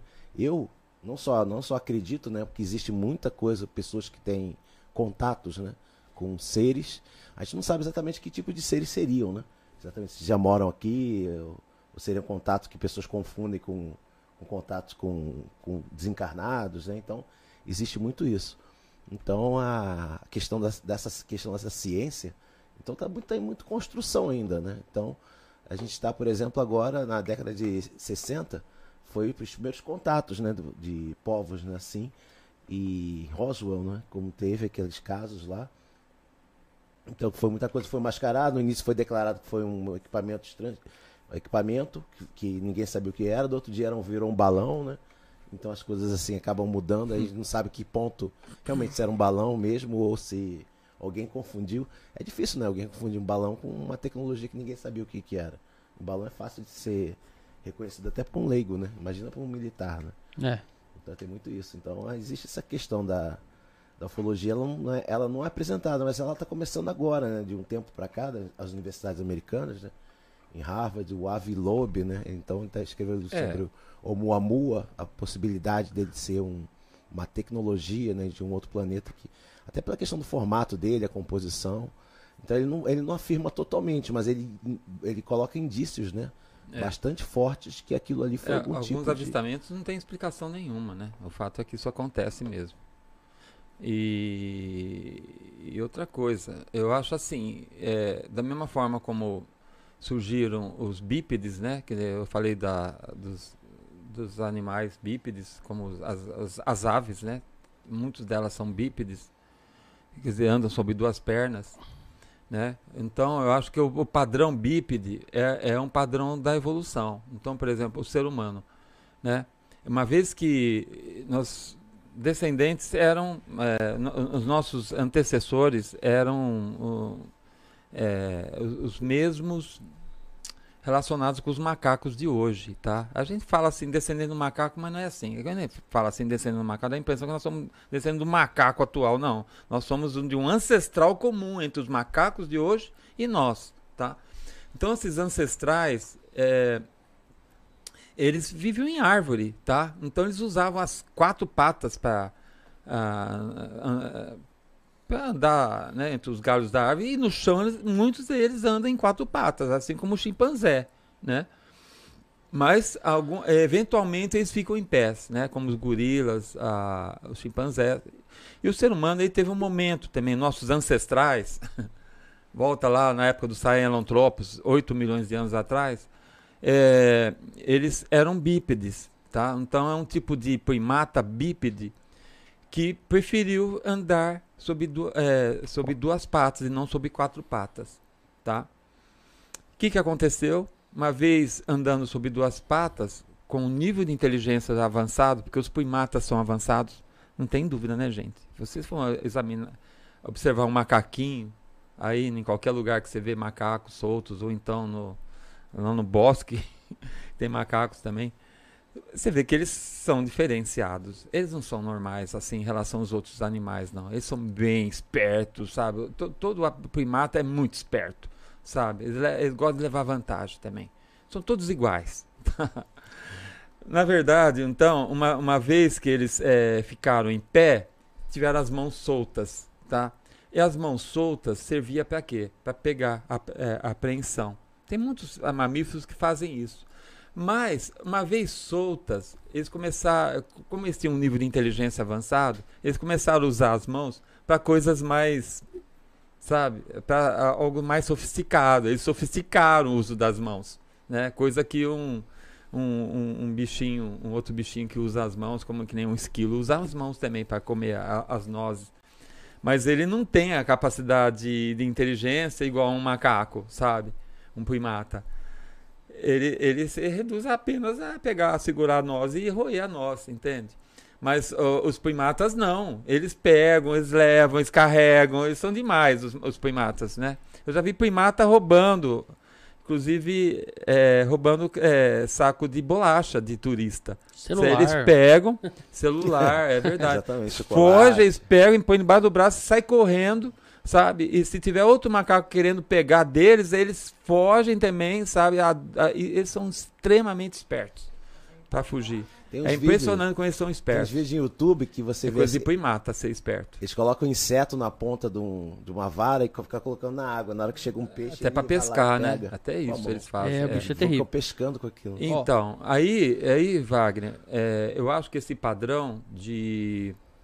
É, é, de usar as mãos e aprimorar os dedos, nós temos dedos com, com coordenação extremamente fina, né? E a gente tem uma coordenação impressionante para mexer com coisas minúsculas e com, com delicadeza. Mas isso foi uma, uma, um avançar de ligação entre o cérebro e as mãos, tá? Porque o nosso cérebro fez nossas mãos ficar cada vez mais é, com movimentos finos e mais é, é, de onde a gente pôde tra é, transformar as ideias em, em coisas. Então, por exemplo, através das mãos eu comecei a fazer ferramentas de pedra. Isso nossos ancestrais, né? Tá? Mas fazia ferramentas muito bem feitas para fazer corte de carnes, né? Para descarnar e tudo mais. E, e, outras coisas mais que usavam as ferramentas de, de pedra. Mas isso é, um, é, um, é uma interação entre mente e cérebro e, e, e mãos. E hoje, né? Atualmente a gente usa lápis, caneta para fazer cálculos. É uma interação entre mão e cérebro. Mas isso surgiu no momento em que nossos ancestrais a, abandonaram as árvores, começaram a andar em terra firme, em, em, de forma bípede, em, dois pernas, em duas pernas, e, e teve as mãos livres. Então ele evoluiu, as mãos nossas são algo extremamente evoluído em relação aos outros animais. Tá? Então, Wagner, agora eu vou falar uma coisa. Eu acho que esse padrão é um padrão que se repete. Tá? eu acho que é um, é um, é um meio favorável de evolução. Se tiver evolução em outro planeta, é bem, é bem provável que eles sigam o mesmo percurso que nossos seres vivos tiveram no passado da Terra, tá? Então, aí vou falar uma coisa a mais. É, se isso é, é um, realmente um fato, que eu acredito, eu acredito, agora eu acredito que seja, é bem provável, por exemplo, se tiver seres tecnológicos em outros planetas, eles tendem a ser humanoides também, com mãos livres para é, desenvolver tecnologia.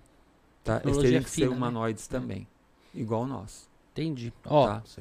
Vamos Porque, ah, entendeu, gente? É porque é o único caminho, entendeu? Para desenvolver tecnologia é ter É. a, forma, a forma humana E as mãos livres, né? e as mãos livres. É isso aí. E eu, como eu tô com as mãos livres aqui no celular, a galera aqui tá, tá falando bastante, tem bastante pergunta, vamos pergunta. responder porque é bacana, o pessoal Tá. tem curiosidade. A Giovana aqui, vamos só falar do pessoal que também tá gostando, né? Tem que falar com o pessoal, é bacana. Top demais esse pod, imagem e som surreais. Ó, obrigado, viu? Giovana Cássia. É, um museu aqui, parabéns pelo convidado, Nelson é um profissional incrível, o Museu de Joias, né? A Selma também falou incrível esses fósseis. Aí o, o museu de novo, né? O a- seu amigo, como é que ele chama? Paulo, né? O Paulo Anselmo. Isso. Mattioli. Isso. Nelson tem um acervo naturalista incrível e muito conhecimento. Aí veio o Júnior, esse cara que tem um conhecimento também aqui em Rio Preto, né? Ah, Seu Júnior. parceiro, isso, Júnior. Fernandes. Já teve aqui isso. Uhum. É, o nome do, do canal dele aqui é Frutificando na, Agroflo- na Agrofloresta. Toda manifestação na Terra são arqui- arquetipos de inconscientes coletivo, que seriam os programas disponíveis para o nosso plano. E a grande arquitetura dos cientistas estelares remontam às genéticas. Ó, esse cara é. Né? Tô até com medo que pode vir aqui, Nelson. Não, esse cara aqui é muito inteligente. Então somos manifestações dos arquetipos incrível como a tecnologia científica superior consegue ligar. Ah, eu já tô atropelando. Incrível. Como a tecnologia científica superior consegue ligar os arquetipos, ideias e programas na forma tridimensional é algo maravilhoso. Concorda? Concordo. Então, beleza. Isso mesmo. Aí aqui é o Júnior, beleza. O, Thiago mandou um abraço.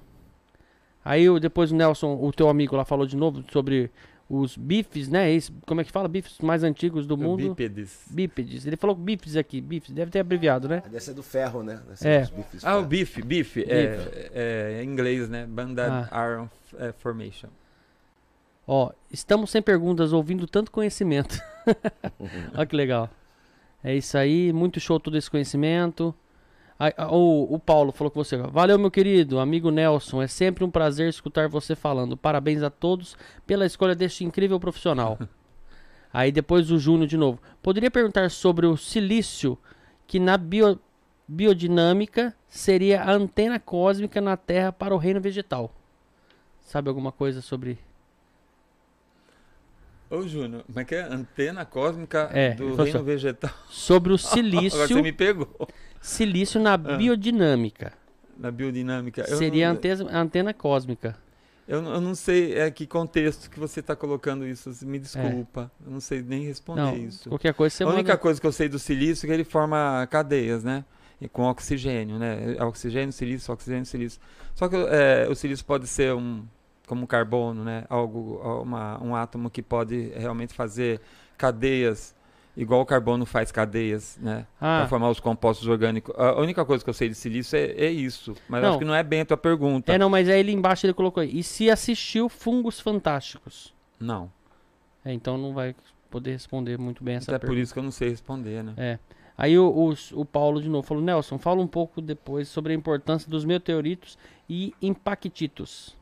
Mas calma aí, fala ainda não. Aí depois ele falou, famosa cratera de Chicxulub, é isso mesmo? Certo, a dos dinossauros. Na península de Yucatán, Yucatán. No México. Terceira maior cratera de impacto do planeta com 180 quilômetros, é. É. isso? É grande. Caramba, onde que é Ela isso tá no México? enterrada no, no fundo do mar. É, Inclusive em balde de areia também. nossa, Mas encontraram assim mesmo. é, Estavam procurando petróleo, né? é. É um- Aí depois o Chiquese. Chiquese Mídia. Esse cara é ferrado também, o cara é fudido, muito inteligente. E se os seres humanos fossem extintos, por qualquer motivo, qual seria a espécie mais provável a se tornar denominante no planeta? Ah, são os, os, os, os, os grandes primatas, tá? Isso aí é uma coisa que já, já Elefante? é concebido. Não, primatas. Primata, É, primata. primatas desculpa. é, é, é gorila, chimpanzé, bonobo, orangotango, é, é essa turma aí. É. E eles evoluiriam que de eles novo. já estão mais evoluídos mesmo, sabe? Assim, mais Seria adaptados, o né? Evoluídos. Planeta dos dar- macacos, né? É. Ou, Seria o retorno do planeta dos macacos. seria o retorno, né? Do filme, naquele filme. É. Aquele filme é a teoria mais ou menos assim, né? Que os É, macacos evoluiriam. Muitos macacos eles usam ferramentas de pedra, né? Eles, eles quebram as Sim. coisas, né? Macaco prego na- no Nordeste Eles fazem isso também. E outra coisa, viu? O macaco também faz sujeira, viu? Não é só o humano que faz lixo, não. Os macacos costumam fazer muita sujeira também. Quer ver? Isso é coisa de primata, né? Fazer imundície. Igual é isso aí. E, professor Nelson, a questão aqui no interior de São Paulo, né? Que São Paulo tem muito conhecido por questão da descoberta de fósseis também, né? Então, tem umas cidades aqui em volta de Rio Preto, né? Que tem os museus. Eu queria que você falasse isso em relação, né? A esse, essas descobertas, né? De dinossauros antigos. É, tem, aqui tem, na região, né? Que... A nossa região é, ela é rica, né? É uma, é uma formação muito importante, principalmente dinossauros, né, também, né? né? É, não só dinossauros, como também é, é croco, croco, alguns crocodilos, né, antigos, né? Também são da nossa região. É, eu, não, eu não tenho estudado muito, Wagner, a respeito disso, da nossa formação aqui. Né, formação Botucatu e tal. Quem conhece bem é um grande amigo meu, o, o, o Marcelo Fernandes. Ele entende bem disso. O, o Marcelo Adorna Fernandes. Ele entende muito bem disso. Ele é professor lá na UFSCar. Nossa, ele entende muito disso, desse assunto aí. É. é. Então, muitas das vezes tem cidades assim que tem potencial, né, para transformar isso em turismo, né? É. A gente vê muitos países assim que com regiões assim não tão ricas que conseguem fazer um trabalho turístico assim maravilhoso, né? Em relação ao turismo científico, é, né? Eu tava lendo e até aqui, no, é, no jornal. Região, tem um, um, um, senhor que ele, ele guardou a vida inteira fósseis que ele encontrou na região dele. E ele tem todos esses fósseis aí guardados tal, e ele está querendo. Uma, a, a, ele, gostaria de transformar esses fósseis e colocar num museu, sabe? Ele estava pedindo um museu, alguma coisa assim, e, e nada, né? Não teve, não teve retorno, né? Para isso. A dificuldade, né? Que tem, né? Tudo depende de, de verba, né? Para constituir isso. Mas são, são tesouros nossos, como você falou. É uma, pode até fazer parte do turismo da região, né? né? É. Ó, o, o Paulo, mais uma vez aqui, falou... Nelson, vale a pena falar de, que estão falar que estão nos meteoritos carbonos, car, carbonáceos. carbonáceos isso. A matéria mais antiga do sistema solar fa os famosos CAIs, é isso? É. Nelson, fala da importância desses minérios refratários, ok? Já deixou. Não, é pra você bem. falar, irmão. Pô, tem que falar. É, é, faz parte do gênio científico, mas o gênio científico é muito extenso, né? É. Não dá pra falar tudo aqui agora. Nem tem como, né? A, a não ser que foque Mas isso tem importância para nós. Mas o, o, o que o, o Paulo eh, pediu para avisar vocês é que eh, as, as, as, inclusões brancas, o KI, né, calça, alumínio e titânio, eh, em sua maioria, são eh, elementos re, refratários, ou seja, resistentes ao calor. São os primeiros objetos a se formar no sistema solar. Eles são os objetos mais antigos do sistema solar. São, é, são umas inclusões brancas no interior de certos meteoritos. São só os condritos carbonáceos que possuem essas inclusões. E eles têm a data mais antiga, acho que 4,560 milhões de anos. Uma coisa que eu lembro, alguma coisa assim.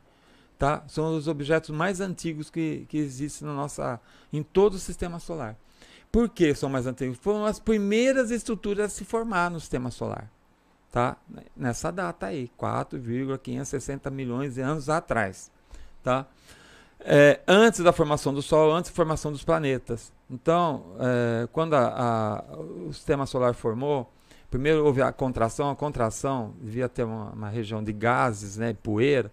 Nessa contração, eles foram totalmente derretidos por causa da, da pressão da, do calor, eles derreteram e pulverizaram. Num determinado momento, essa, é, essa, essa, pulverização a nível é, atômica, muitos deles a nível é, é atômica, molecular, alguns, eles começaram a se, é, a se contrair e formar os primeiros objetos antes, da forma, antes ainda da formação dos planetas. Então, a agregação desses é, elementos refratários deu origem a essas inclusões brancas que fazem parte do condrito carbonáceo. Por quê? Porque o condrito carbonáceo é um, é um meteorito primitivo, é um dos primeiros meteoritos a se formar no sistema solar. Então, é, quando ele formou os conduítos carbonáceos, eles captaram essas inclusões brancas que estavam vagando no espaço de, do sistema solar em formação. Eles captaram e, e, e ficaram inclusos no interior desses meteoritos. Então é por isso que esse tipo de meteorito, quando você quebra ele, você vê umas, é, umas manchas brancas. São as inclusões brancas, ou as inclusões KI, que são os objetos mais antigos do sistema solar. Realmente, 4,560 milhões de anos é, são anteriores à formação do Sol. O Sol nem existia quando eles se formaram. KI é cálcio? Mas depois disso, cálcio, alumínio e, e inclusão. Ah. Por isso que é chamado KI, cálcio, alumínio e inclusão. É, é uma outra é, designação, né? Porque também são chamadas inclusões brancas. Né? Entendi. É certo, Paulo. Tá, tá, tá, tá falado o recado aí que você pediu. Beleza. Ó, só aqui para finalizar. Isso, né? é. Eu e ele conhecemos bem essa Que legal. Só aqui para finalizar o chat, depois a gente eu tenho mais uma umas dúvidas aqui pra gente já chegar né, e conduzindo para os nossos finalmente. Certo. Mas aqui, ó, essa daqui é é bem polêmica, eu acho. Polêmica não, não, o senhor já falou um pouco uhum. aqui. Queria saber a opinião dele sobre o Antigo Testamento na formação do planeta, água, microbiologia, algas, atmosferas e sucessão ecológica. É, percebi que ele disse sobre essa ligação, sobre essa ligação sobre mutação. É isso? Quer que eu repita? Não, eu acho que é um assunto que nós tínhamos conversado antes, né? É, formação do planeta, Antigo Testamento? Acho que é. ele quer chegar naquele ponto assim da formação da sopa primordial, né? Naquele, do primeiro oceano e da evolução da vida a partir daquele momento. Né? A sua, a sua opinião sobre isso? É. Sobre o Antigo Testamento na formação do planeta, água, ah, tá. microbiologia. Tá. Ele está falando da Gênese, é, ele está né? falando da relação da Gênese né? do teu trabalho com a Gênese da Bíblia. É, a, em termos de cosmologia, tem algumas coisas que são que batem sim, né? Inclusive a, a, quando for, a, formou a luz, foi, provavelmente pode ligar com a explosão do Big Bang, né? Quando formou a luz, né? E depois a, a formação da Terra, tá? Tudo vem numa sequência, né? Tá? E depois o surgimento dos seres vivos, estou resumindo aqui, né? É. Formação dos seres vivos realmente surgiram antes da, do, do ser humano. E o ser humano foi, né? Surgiu bem recentemente, né? Então segue sim uma sequência meio parecida com a, a Gênese bíblica, assim. Né? E sua opinião sobre isso? O que, o senhor acha que, que, que a, a Gênese da Bíblia é, é, se baseia na Gênese da formação do, do universo e, e, e isso a, é o mais certo a seguir, o que a gente tem que pensar hoje? Você fala assim, seguir a, a Gênese bíblica? É. É, eu, eu, eu gosto quando as coisas batem, sabe? Eu acho é. interessante. Quando Dá um fundamento pra coisa, né? né? É, sabe? Eu acho que é assim, interessante quando a gente vê que a, a ciência chega na mesma conclusão do que né, com, é, está contido numa gênese bíblica.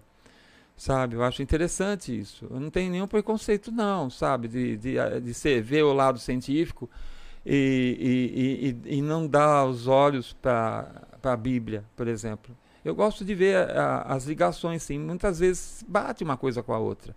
Né? Eu estava até falando aqui é, a respeito da dos, as, a primeira, as primeiras mordidas no, na, na, dos, dos predadores no período de Acarano, quando começou a surgir as primeiras mordidas, equivale é o fim da, da, da do paraíso, né? Porque a Terra, os, os seres vivos viviam é, juntos, mas não existia a predação. Então, eles, cada um na sua, né? E a partir do momento que um ser vivo é, mordeu o outro e gostou, aí não parou mais, né? Aí começou a Essa predação. Mordeção. Então isso me, me faz lembrar da da, a, da Gênese na Adão da, da é, de Adão e Eva, né? Quando, maçã, né? É, a mordida na maçã equivale né, à mordida do, dos, dos, é, dos predadores, né? Em cima da, das suas presas. Entendi. Né? Entende? Então equivale, porque é, não foi o, o, o, fim da, do paraíso para uh, Adão e Eva, eles não foram expulsos do paraíso, né? quando começou a predação, virou um inferno o planeta Terra. Aí não parou mais também, sabe? Então, é uma analogia, né? Você pode fazer uma analogia com isso, né? Da, da gênese bíblica com uma gênese científica, né? Tem uma semelhança, tá? Olha, ele falou aqui, gratidão pela explicação, gostei muito da participação, parabéns pelo conhecimento. Aí depois o Paulo, agradecendo, valeu meu amigo Nelson, pelo excelente bate-papo e por todo o conhecimento compartilhado com todos. Parabéns à CLK Podcast pela iniciativa de trazer alguém tão incrível com tanta sabedoria. Abraço. Um abraço, meu amigo. Parabéns é. para você ter continuado aí com a gente. Nelson tá aqui. E só mais um pouco, né, Nelson? Vamos, vamos sugar um pouquinho mais do seu conhecimento.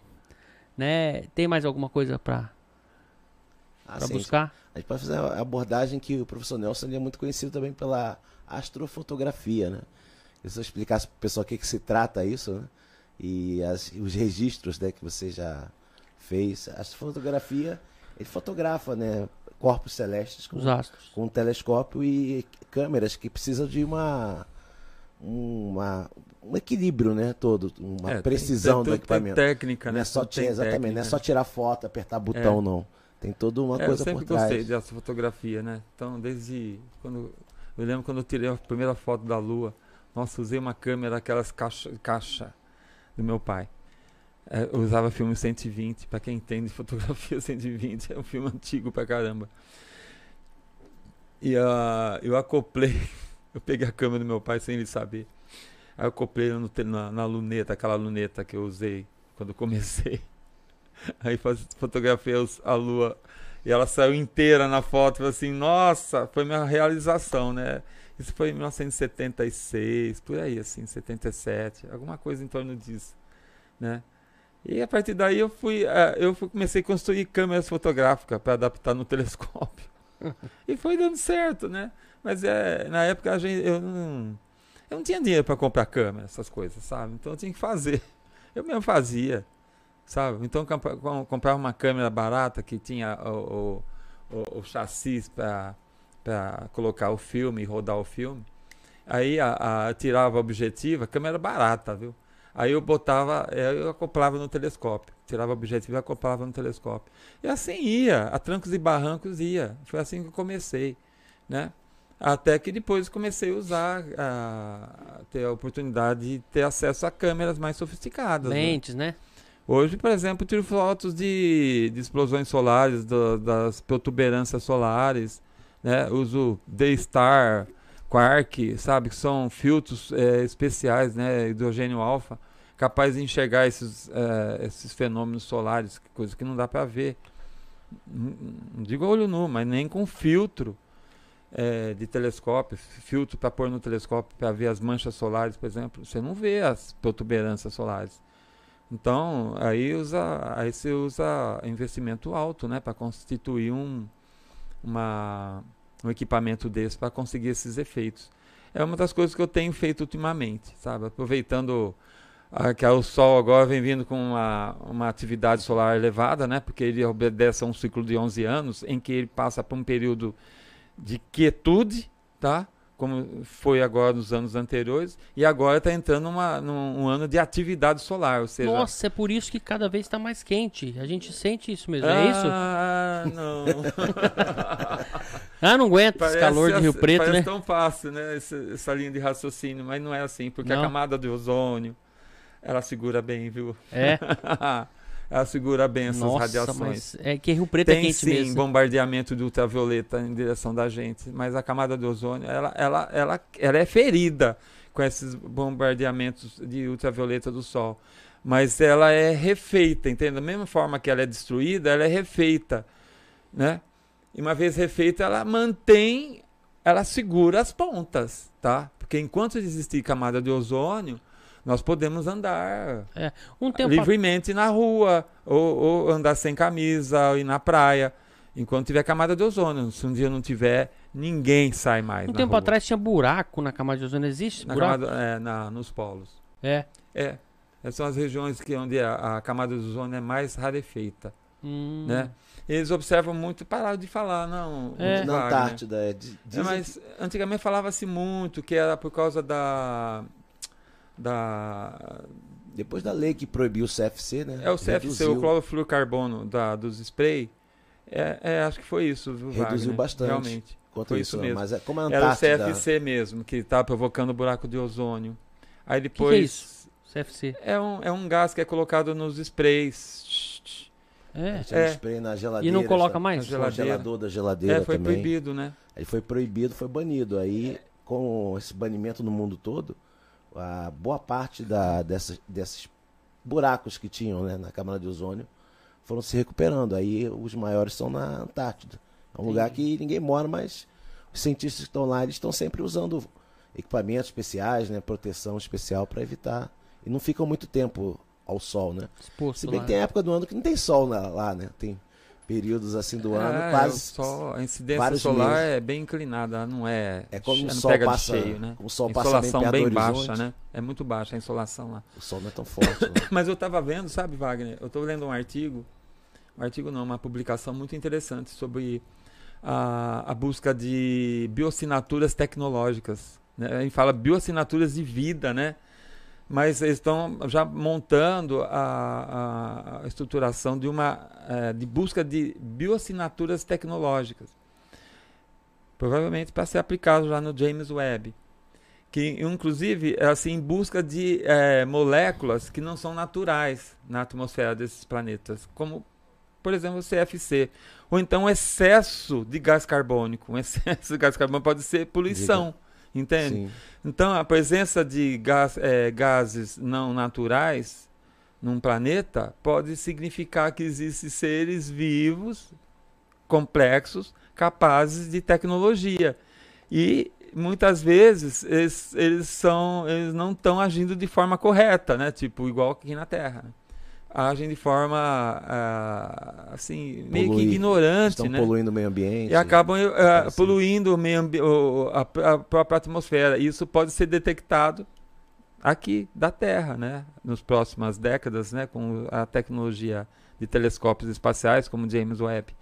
Então é possível a gente encontrar assim eh, bioassinaturas tecnológicas. Era só que faltava, né? Começar a encontrar exoplanetas com com eh, poluição atmosférica. Hum. Não, gente? Já pensou? É. Aí você fala assim, nossa, ali tem uma civilização, né?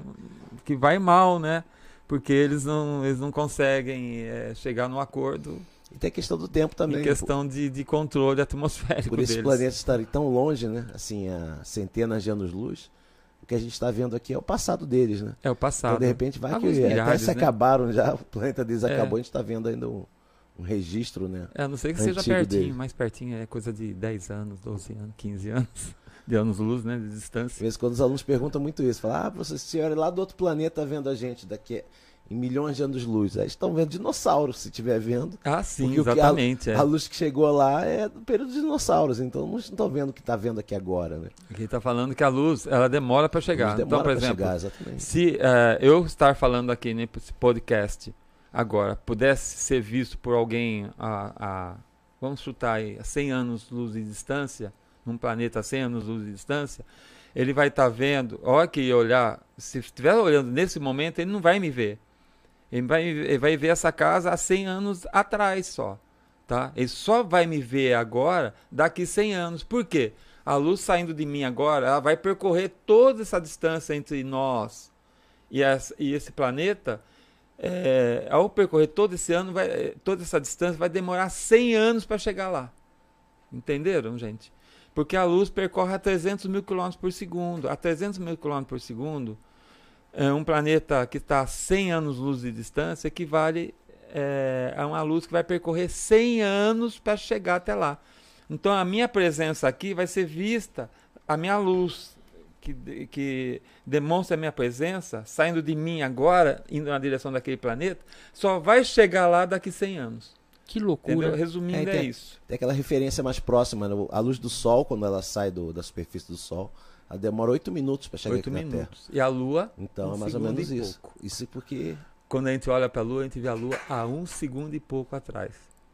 A gente não vê a Lua exatamente nesse momento. Sempre um segundo atrasado. Atrasado. Porque a luz do Sol que bate na Lua demora a 300 mil km por segundo, demora um segundo para Porque a Lua está quanto? 384 mil quilômetros em média, tá? E a, a, e a luz percorre perto, né? 300 mil quilômetros por segundo. Portanto, 384 mil equivale ao quê? Um segundo e mais alguma fração. Então é isso mesmo. Então a luz da Lua demora um segundo e uma fração para chegar até a Terra. A gente está vendo ela no passado. Então, Sol é 8 minutos, como minutos, o professor exatamente. Wagner falou. É, é isso aí. A Selma falou aqui, Nelson, pessoa admirável. Parabéns a todos vocês, CLK Podcast, riquíssimo podcast. Selma, quero te agradecer demais. Você também fez é. essa ponte pro Nelson estar tá aqui hoje. O Wagner também fez essa ponte. Quando o Wagner é. sentou aqui, quando a Selma falou, agradecer, Selma. sentou aqui Você falou, também, viu? Depois de nós. indicação, Selma. É, Obrigado, viu, bem? Né? Foi. também a Selma também. Uhum. A, a gente, quando indicou, indicou o mesmo nome. Foi, é, foi, foi coincidência. Não, primeiro veio o Wagner, aí ele indicou a Selma. Aí a Selma veio e falou do professor, falou do doutor, e aí o Wagner já me falou em seguida os dois. Falou, ó, acho que o próximo aí é o, é o Nelson, não tem nem o que falar. Eu falei, meu Deus, então não tem nem o que falar, vocês, né? Tem que falar. Foi convocado. É, a gente pode marcar um parte 2, pegar assuntos específicos, marcar mais uma vez esse podcast e a gente avisar todos os amigos, pessoas interessadas, a gente fazer uma semana de divulgação para todo mundo saber. E sabe o que eu acho interessante também? A gente, quando tiver alguma coisa é, algum, algum, alguma, algum, evento. algum evento, evento né? né? Exatamente. Algum um, evento, o senhor avisar um, a gente. Um eclipse, né? Sabe o que a gente pode fazer? Né, Wagner? Ó, podia, né? Um canal de divulgação, né? Isso. Sabe o que a gente podia? Então, tô abrindo esse canal para vocês. É Quando mesmo. tiver alguma coisa assim, a gente vem, pode colocar na TV, pode colocar um computador aqui direto e a gente comentar esse evento. Imagina que legal, a gente aqui, 3 horas da manhã vai acontecer um evento que a gente é, não pode perder. Pode fazer uma coisa transmitida também. É mesmo. Pode fazer. Aqui. câmera no telescópio e fazendo. É. Isso. Aqui a gente está de porta a porta, tá aberta para vocês. Eu já, tá como eu te falei no começo. Ideias, o né? dia que tiver que gravar alguma coisa, a gente pode fazer aqui também. O espaço é seu. Eu saio daqui, o senhor comanda esse podcast e vamos fazer alguma coisa. Fechou? Mas um, mas obrigado. é, não, o espaço é nosso aqui, uhum. a gente tá de portas abertas, não é, não, não tem essa demagogia, não tem esse, esse, negócio não, não é meu eu que mando, não. Quem manda aqui é o, é o povo. E o povo é a voz de Deus. A gente não falou muito de Deus, mas o homem existe. não sei se é homem. O lado Felipe esse é, ele é bem democrático, né? Então, não, é, poxa, tem, é, é louco. toda a é cidade, é empresário, professores, então ele tá sempre trazendo arquitetos, é. psicólogos, então é, Toda tá. a sociedade. Fui hipnotizado. O negócio aqui é bom demais. né? Músico, ixi, tem muita coisa. Aí, a única coisa é, que eu queria que o senhor falasse mais aqui pra gente é. Tem alguma coisa aí pro futuro, algum evento que vai acontecer? O senhor está sabendo de alguma coisa? Porque o povo é curioso. O que, que o povo quer saber? O que, que a NASA esconde? O que, que, que, é verdade, o que, que não é? Essa parte, né? Essa parte é um pouco mais do Wagner, né? essa parte da NASA. Mas tem algum evento para acontecer, alguma coisa aí que, que a gente pode deixar aí de mensagem pro pessoal sobre a parte da astro astro... astronomia. astronomia. A minha vizinha, inclusive, falou assim: Nossa, eu vou adorar esse podcast, adoro astrologia, porque vai falar dos, dos signos. eu falei: Pelo né? amor de Deus, não é esse cara que você tá falando. o Nelson mexe com, com as estrelas, mexe com esse povo aí, não é? Então, Thaisa, a Thaisa, minha vizinha, que parece esse bicho aí, como é que chama mesmo?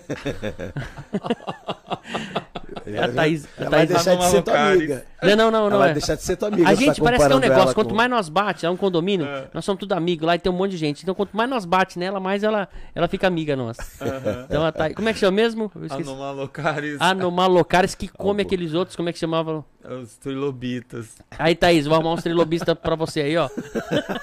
fritar no hambúrguer? Fritar, fritar pra você. Ah, quer dizer, é gostosinho, né? Agora, eu fico imaginando isso daqui numa churrasqueira, viu? Será? Oh, ele deve ter uma carninha assim Esse que é nem camarão, lagosta. Né? é um de longe crustáceo, camarão, né? né? Ó, é. eu então, é, acho que é isso, né? Tem alguma novidade aí pro povo aí ficar pensando sobre os astros, sobre alguma coisa não? Eu não tô lembrando agora, Wagner. Tem eclipse esse ano? Do, da Lua, preciso dar uma conferida. Tem, tem, vai ter no finalzinho do ano, então, é, no final do novembro, ano. dezembro. A gente é? tem um calendário que a gente divulga, inclusive, lá no Clube de Astronomia Rio Preto. E tá sempre lá, a gente faz uma vez as transmissões lá do, ou da escola que eu trabalho e também do lá de casa, do quintal de casa. Eu comprei uma câmera filmadora mesmo, comum mesmo, para poder fazer transmissão da lua, etapas que a gente explica muito para os alunos. Na pandemia a gente fez muita transmissão online, entendeu? Porque não pôde é, não presencial, reunir, né? né? Foi uma maneira de o professor manter. Wagner faz um trabalho maravilhoso. Bicho, na Wagner é- escola, Bicho é. Zona Norte, né, na periferia. Eu gosto de trabalhar com a criançada. Eles, eles são muito divertidos. As perguntas, né, são muito sinceras. Nossa, né, são uma muito- vez pegaram meu meteorito, eu levo meteorito, né? Uma vez pegaram meu meteorito, nossa, Queria jogar no você não conseguia achar. Eles passavam de mão, de mão em mão em mão, você não conseguia seguir. Tão rápido que eles passavam de uma mão para outra. Você não sabia onde tinha Molecada é terrível. onde tinha ido o meteorito. Mas eles adoram, sabe? Assim, é, eu levo meteoritos da Lua também e de Marte, né? E eu levo o microscópio. Então eu mostro no microscópio o meteorito. Então eles veem os cristais dos- do- É, dessas A pedras. gente chegou fazendo na escola, né? Né? Fazer um. Eu levei no dia, uma o dia vez, Internacional da? Lua, né? Aquele É, eu levei uma pedra da Lua, né? Todo ano tem o Dia Internacional da Lua. Aí as escolas, vários professores do mundo todo fazem eventos assim. Aí fiz um lá, convidei o professor Nelson, ele levou a parte da coleção dele, o microscópio, né, É. o telescópio. É, o pessoal levou telescópio, eu levei microscópio. Também, né? Não, eu quis mostrar que a astronomia também se faz com microscópio. Ah, é? Então, Só Sim. que ninguém podia imaginar uma coisa dessa. Bota esses fósseis, né? né? é, pedaços de meteoritos, você É. vê detalhes que você não consegue ver a É, olho nu, né? claro. Então, é um microcosmo. né? É, meteoritos aí. parece que não, mas quando eu comecei a, a estudar, foi na década de 90, comecei a estudar meteorítica, é, é, eu me empolguei também, né? Se eu tenho uma coleção do jeito que eu tenho, de meteoritos, é porque realmente eu levei bem a, a sério e bem a fundo mesmo. E eu achei que valia a pena, porque é, quando a gente olha os objetos no telescópio, é uma coisa, né? Eles estão longe, não... Agora, a hora que você pega eles, você fala assim, o objeto que eu estou olhando no telescópio está aqui na minha mão. Eu falo assim, quê? Sente o peso. né? São outros 500, né? Eu tô pondo o dedo aqui, tá? Eu não tô olhando só uma coisa que tá longe, eu tô pegando o negócio aqui, ó. Tá vendo? É, um, é como se fosse É um, um- asteroide. Ó, o É, Leandro um outro, Bonfim. é outro mundo isso aqui. É isso aí, gente. O Leandro Bonfim tá falando aqui que vai ter um eclipse lunar total em maio. Ai, Maio, agora? É. É, esses eclipses a gente costuma fazer a transmissão, né? É. E o professor Nelson uma vez me ensinou a, a como tinha que ter- passar para vários alunos. E no um eclipse, assim, o eclipse durante o dia a gente não tem Quer como. outra? Quer trocar? Quero. Troca. É. O eclipse durante o dia não tem como mostrar para os alunos, né? Por causa da. Mesmo com filtro, tem um risco, né? Daquilo ali correr ou trincar ou rachar É. e, e a pessoa tá olhando no momento. Uhum. E botar uma, aí adaptei uma caixa de sapato, né? Aquela bem escura, projetando a luz para dentro. Aí fica direitinho. Então, né? eu fiz isso, o Wagner, lá A no, imagem fica perfeita. Aí várias no pessoas João conseguem José ver. Feres, tá? Lá da Vila Toninho. Eu, é, no, no, no trânsito de Mercúrio. Sim, eu fiz eu também levei. na escola. né? É um evento tão raro, né? Aí a escola, a direção da escola foi muito legal comigo, né? Tinha a Jandira, né? Tinha a, o pessoal lá de Mas apoio. A Jandira, a diretora. O pessoal das escolas é bem receptivo. A Renata, a Madi ideias. também, que é a coordenadora. Então, aí nós fizemos uma, ah, uma reunião, mas deu tempo, o céu colaborou, né, Wagner? Foi um solzão daquele de Ah, foi de E, dia? e De nós dia. mostramos para todos os alunos da O escola Mercúrio na O frente planeta do Sol. Mercúrio passou na frente do Sol. É, a gente Aí vê a olho- a olho silhueta nu do você não planeta, vê uma nada. bolinha preta na Você frente. olha, você não vê nada, mas no telescópio, você projeta para uma caixa escura, aí você vê um pontinho preto, uma bolinha preta pequenininha passando. É o planeta Mercúrio. Caramba. Então o pessoal fica assim. Pegou fogo. abismado. O Mercúrio pegou fogo uma hora dessa. é bonitinho ver. E depois, eu, no mesmo dia, eu fui lá na Unesp também. Eu, eu aprontei o mesmo a- a- aparato para mostrar para os alunos da, da, da Unesp, do IBILSE, né? Unesp IBILSE de Rio Preto. O pessoal do Gamate, né? Fala do isso. Gamate, é. O pessoal do Gamate tá meio sumido, né? Então, Então, Que curso que eles fazem lá? Biologia. É. É matemática. Matemática. É matemática aplicada à matemática. astronomia. Caramba, velho. Olha isso aí. Tá vendo onde vai a matemática? Muito Um legal. grupo sensacional, sabe? É. É, os alunos são muito legais. Tive muito contato com eles, vivi bons momentos com, com os alunos, os acadêmicos lá da Unesp, sabe? Muito bom mesmo. É isso aí. Muitos despontaram, né? Muitos viraram Muitos despontaram mesmo. mestres, doutores, é, É, trabalharam é. na Opa! o pessoal lá dos Estados Oh, Unidos, É, né? chegaram a, a participar, é, é, participar de grandes eventos lá na, Ô, fora do país, né? Ô, Wagner, agora que eu vi, você tá com a camiseta aí, né? Do grupo de. Sim, é do Ó, Clube de Astronomia Rio Preto, CAR.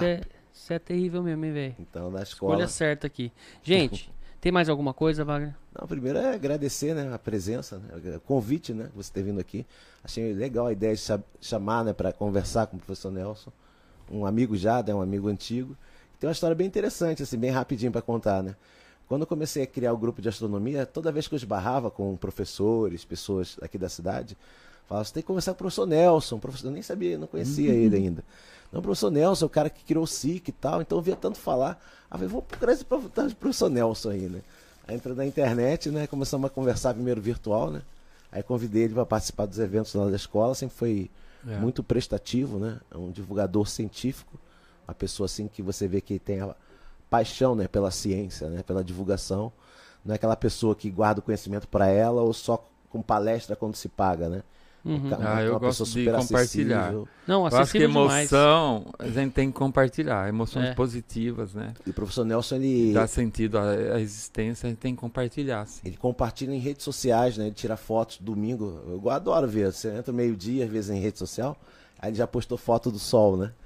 Então, eu ele É. bota lá os detalhes, né? Então, ele faz análise das imagens, né? Eu gosto. Aí Legal. eu até compartilho lá no, na nossa página É, do, bom, do né? Facebook, né? Legal. É. Então, Não, eu, eu, eu agradeço também, muito acessível, sabendo que eu, que eu sou leigo, né? Não, não conheço nada desse mundo, mas ah, e sou curioso, né?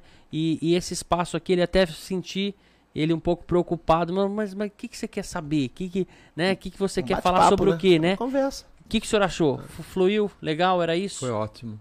Foi Muito bom. bem. Gostei também. A gente não tá ainda no. Equipe técnica É, também aqui de Muito apoio. legal, né? O Maravilhosa. pessoal aqui é bem aplicado.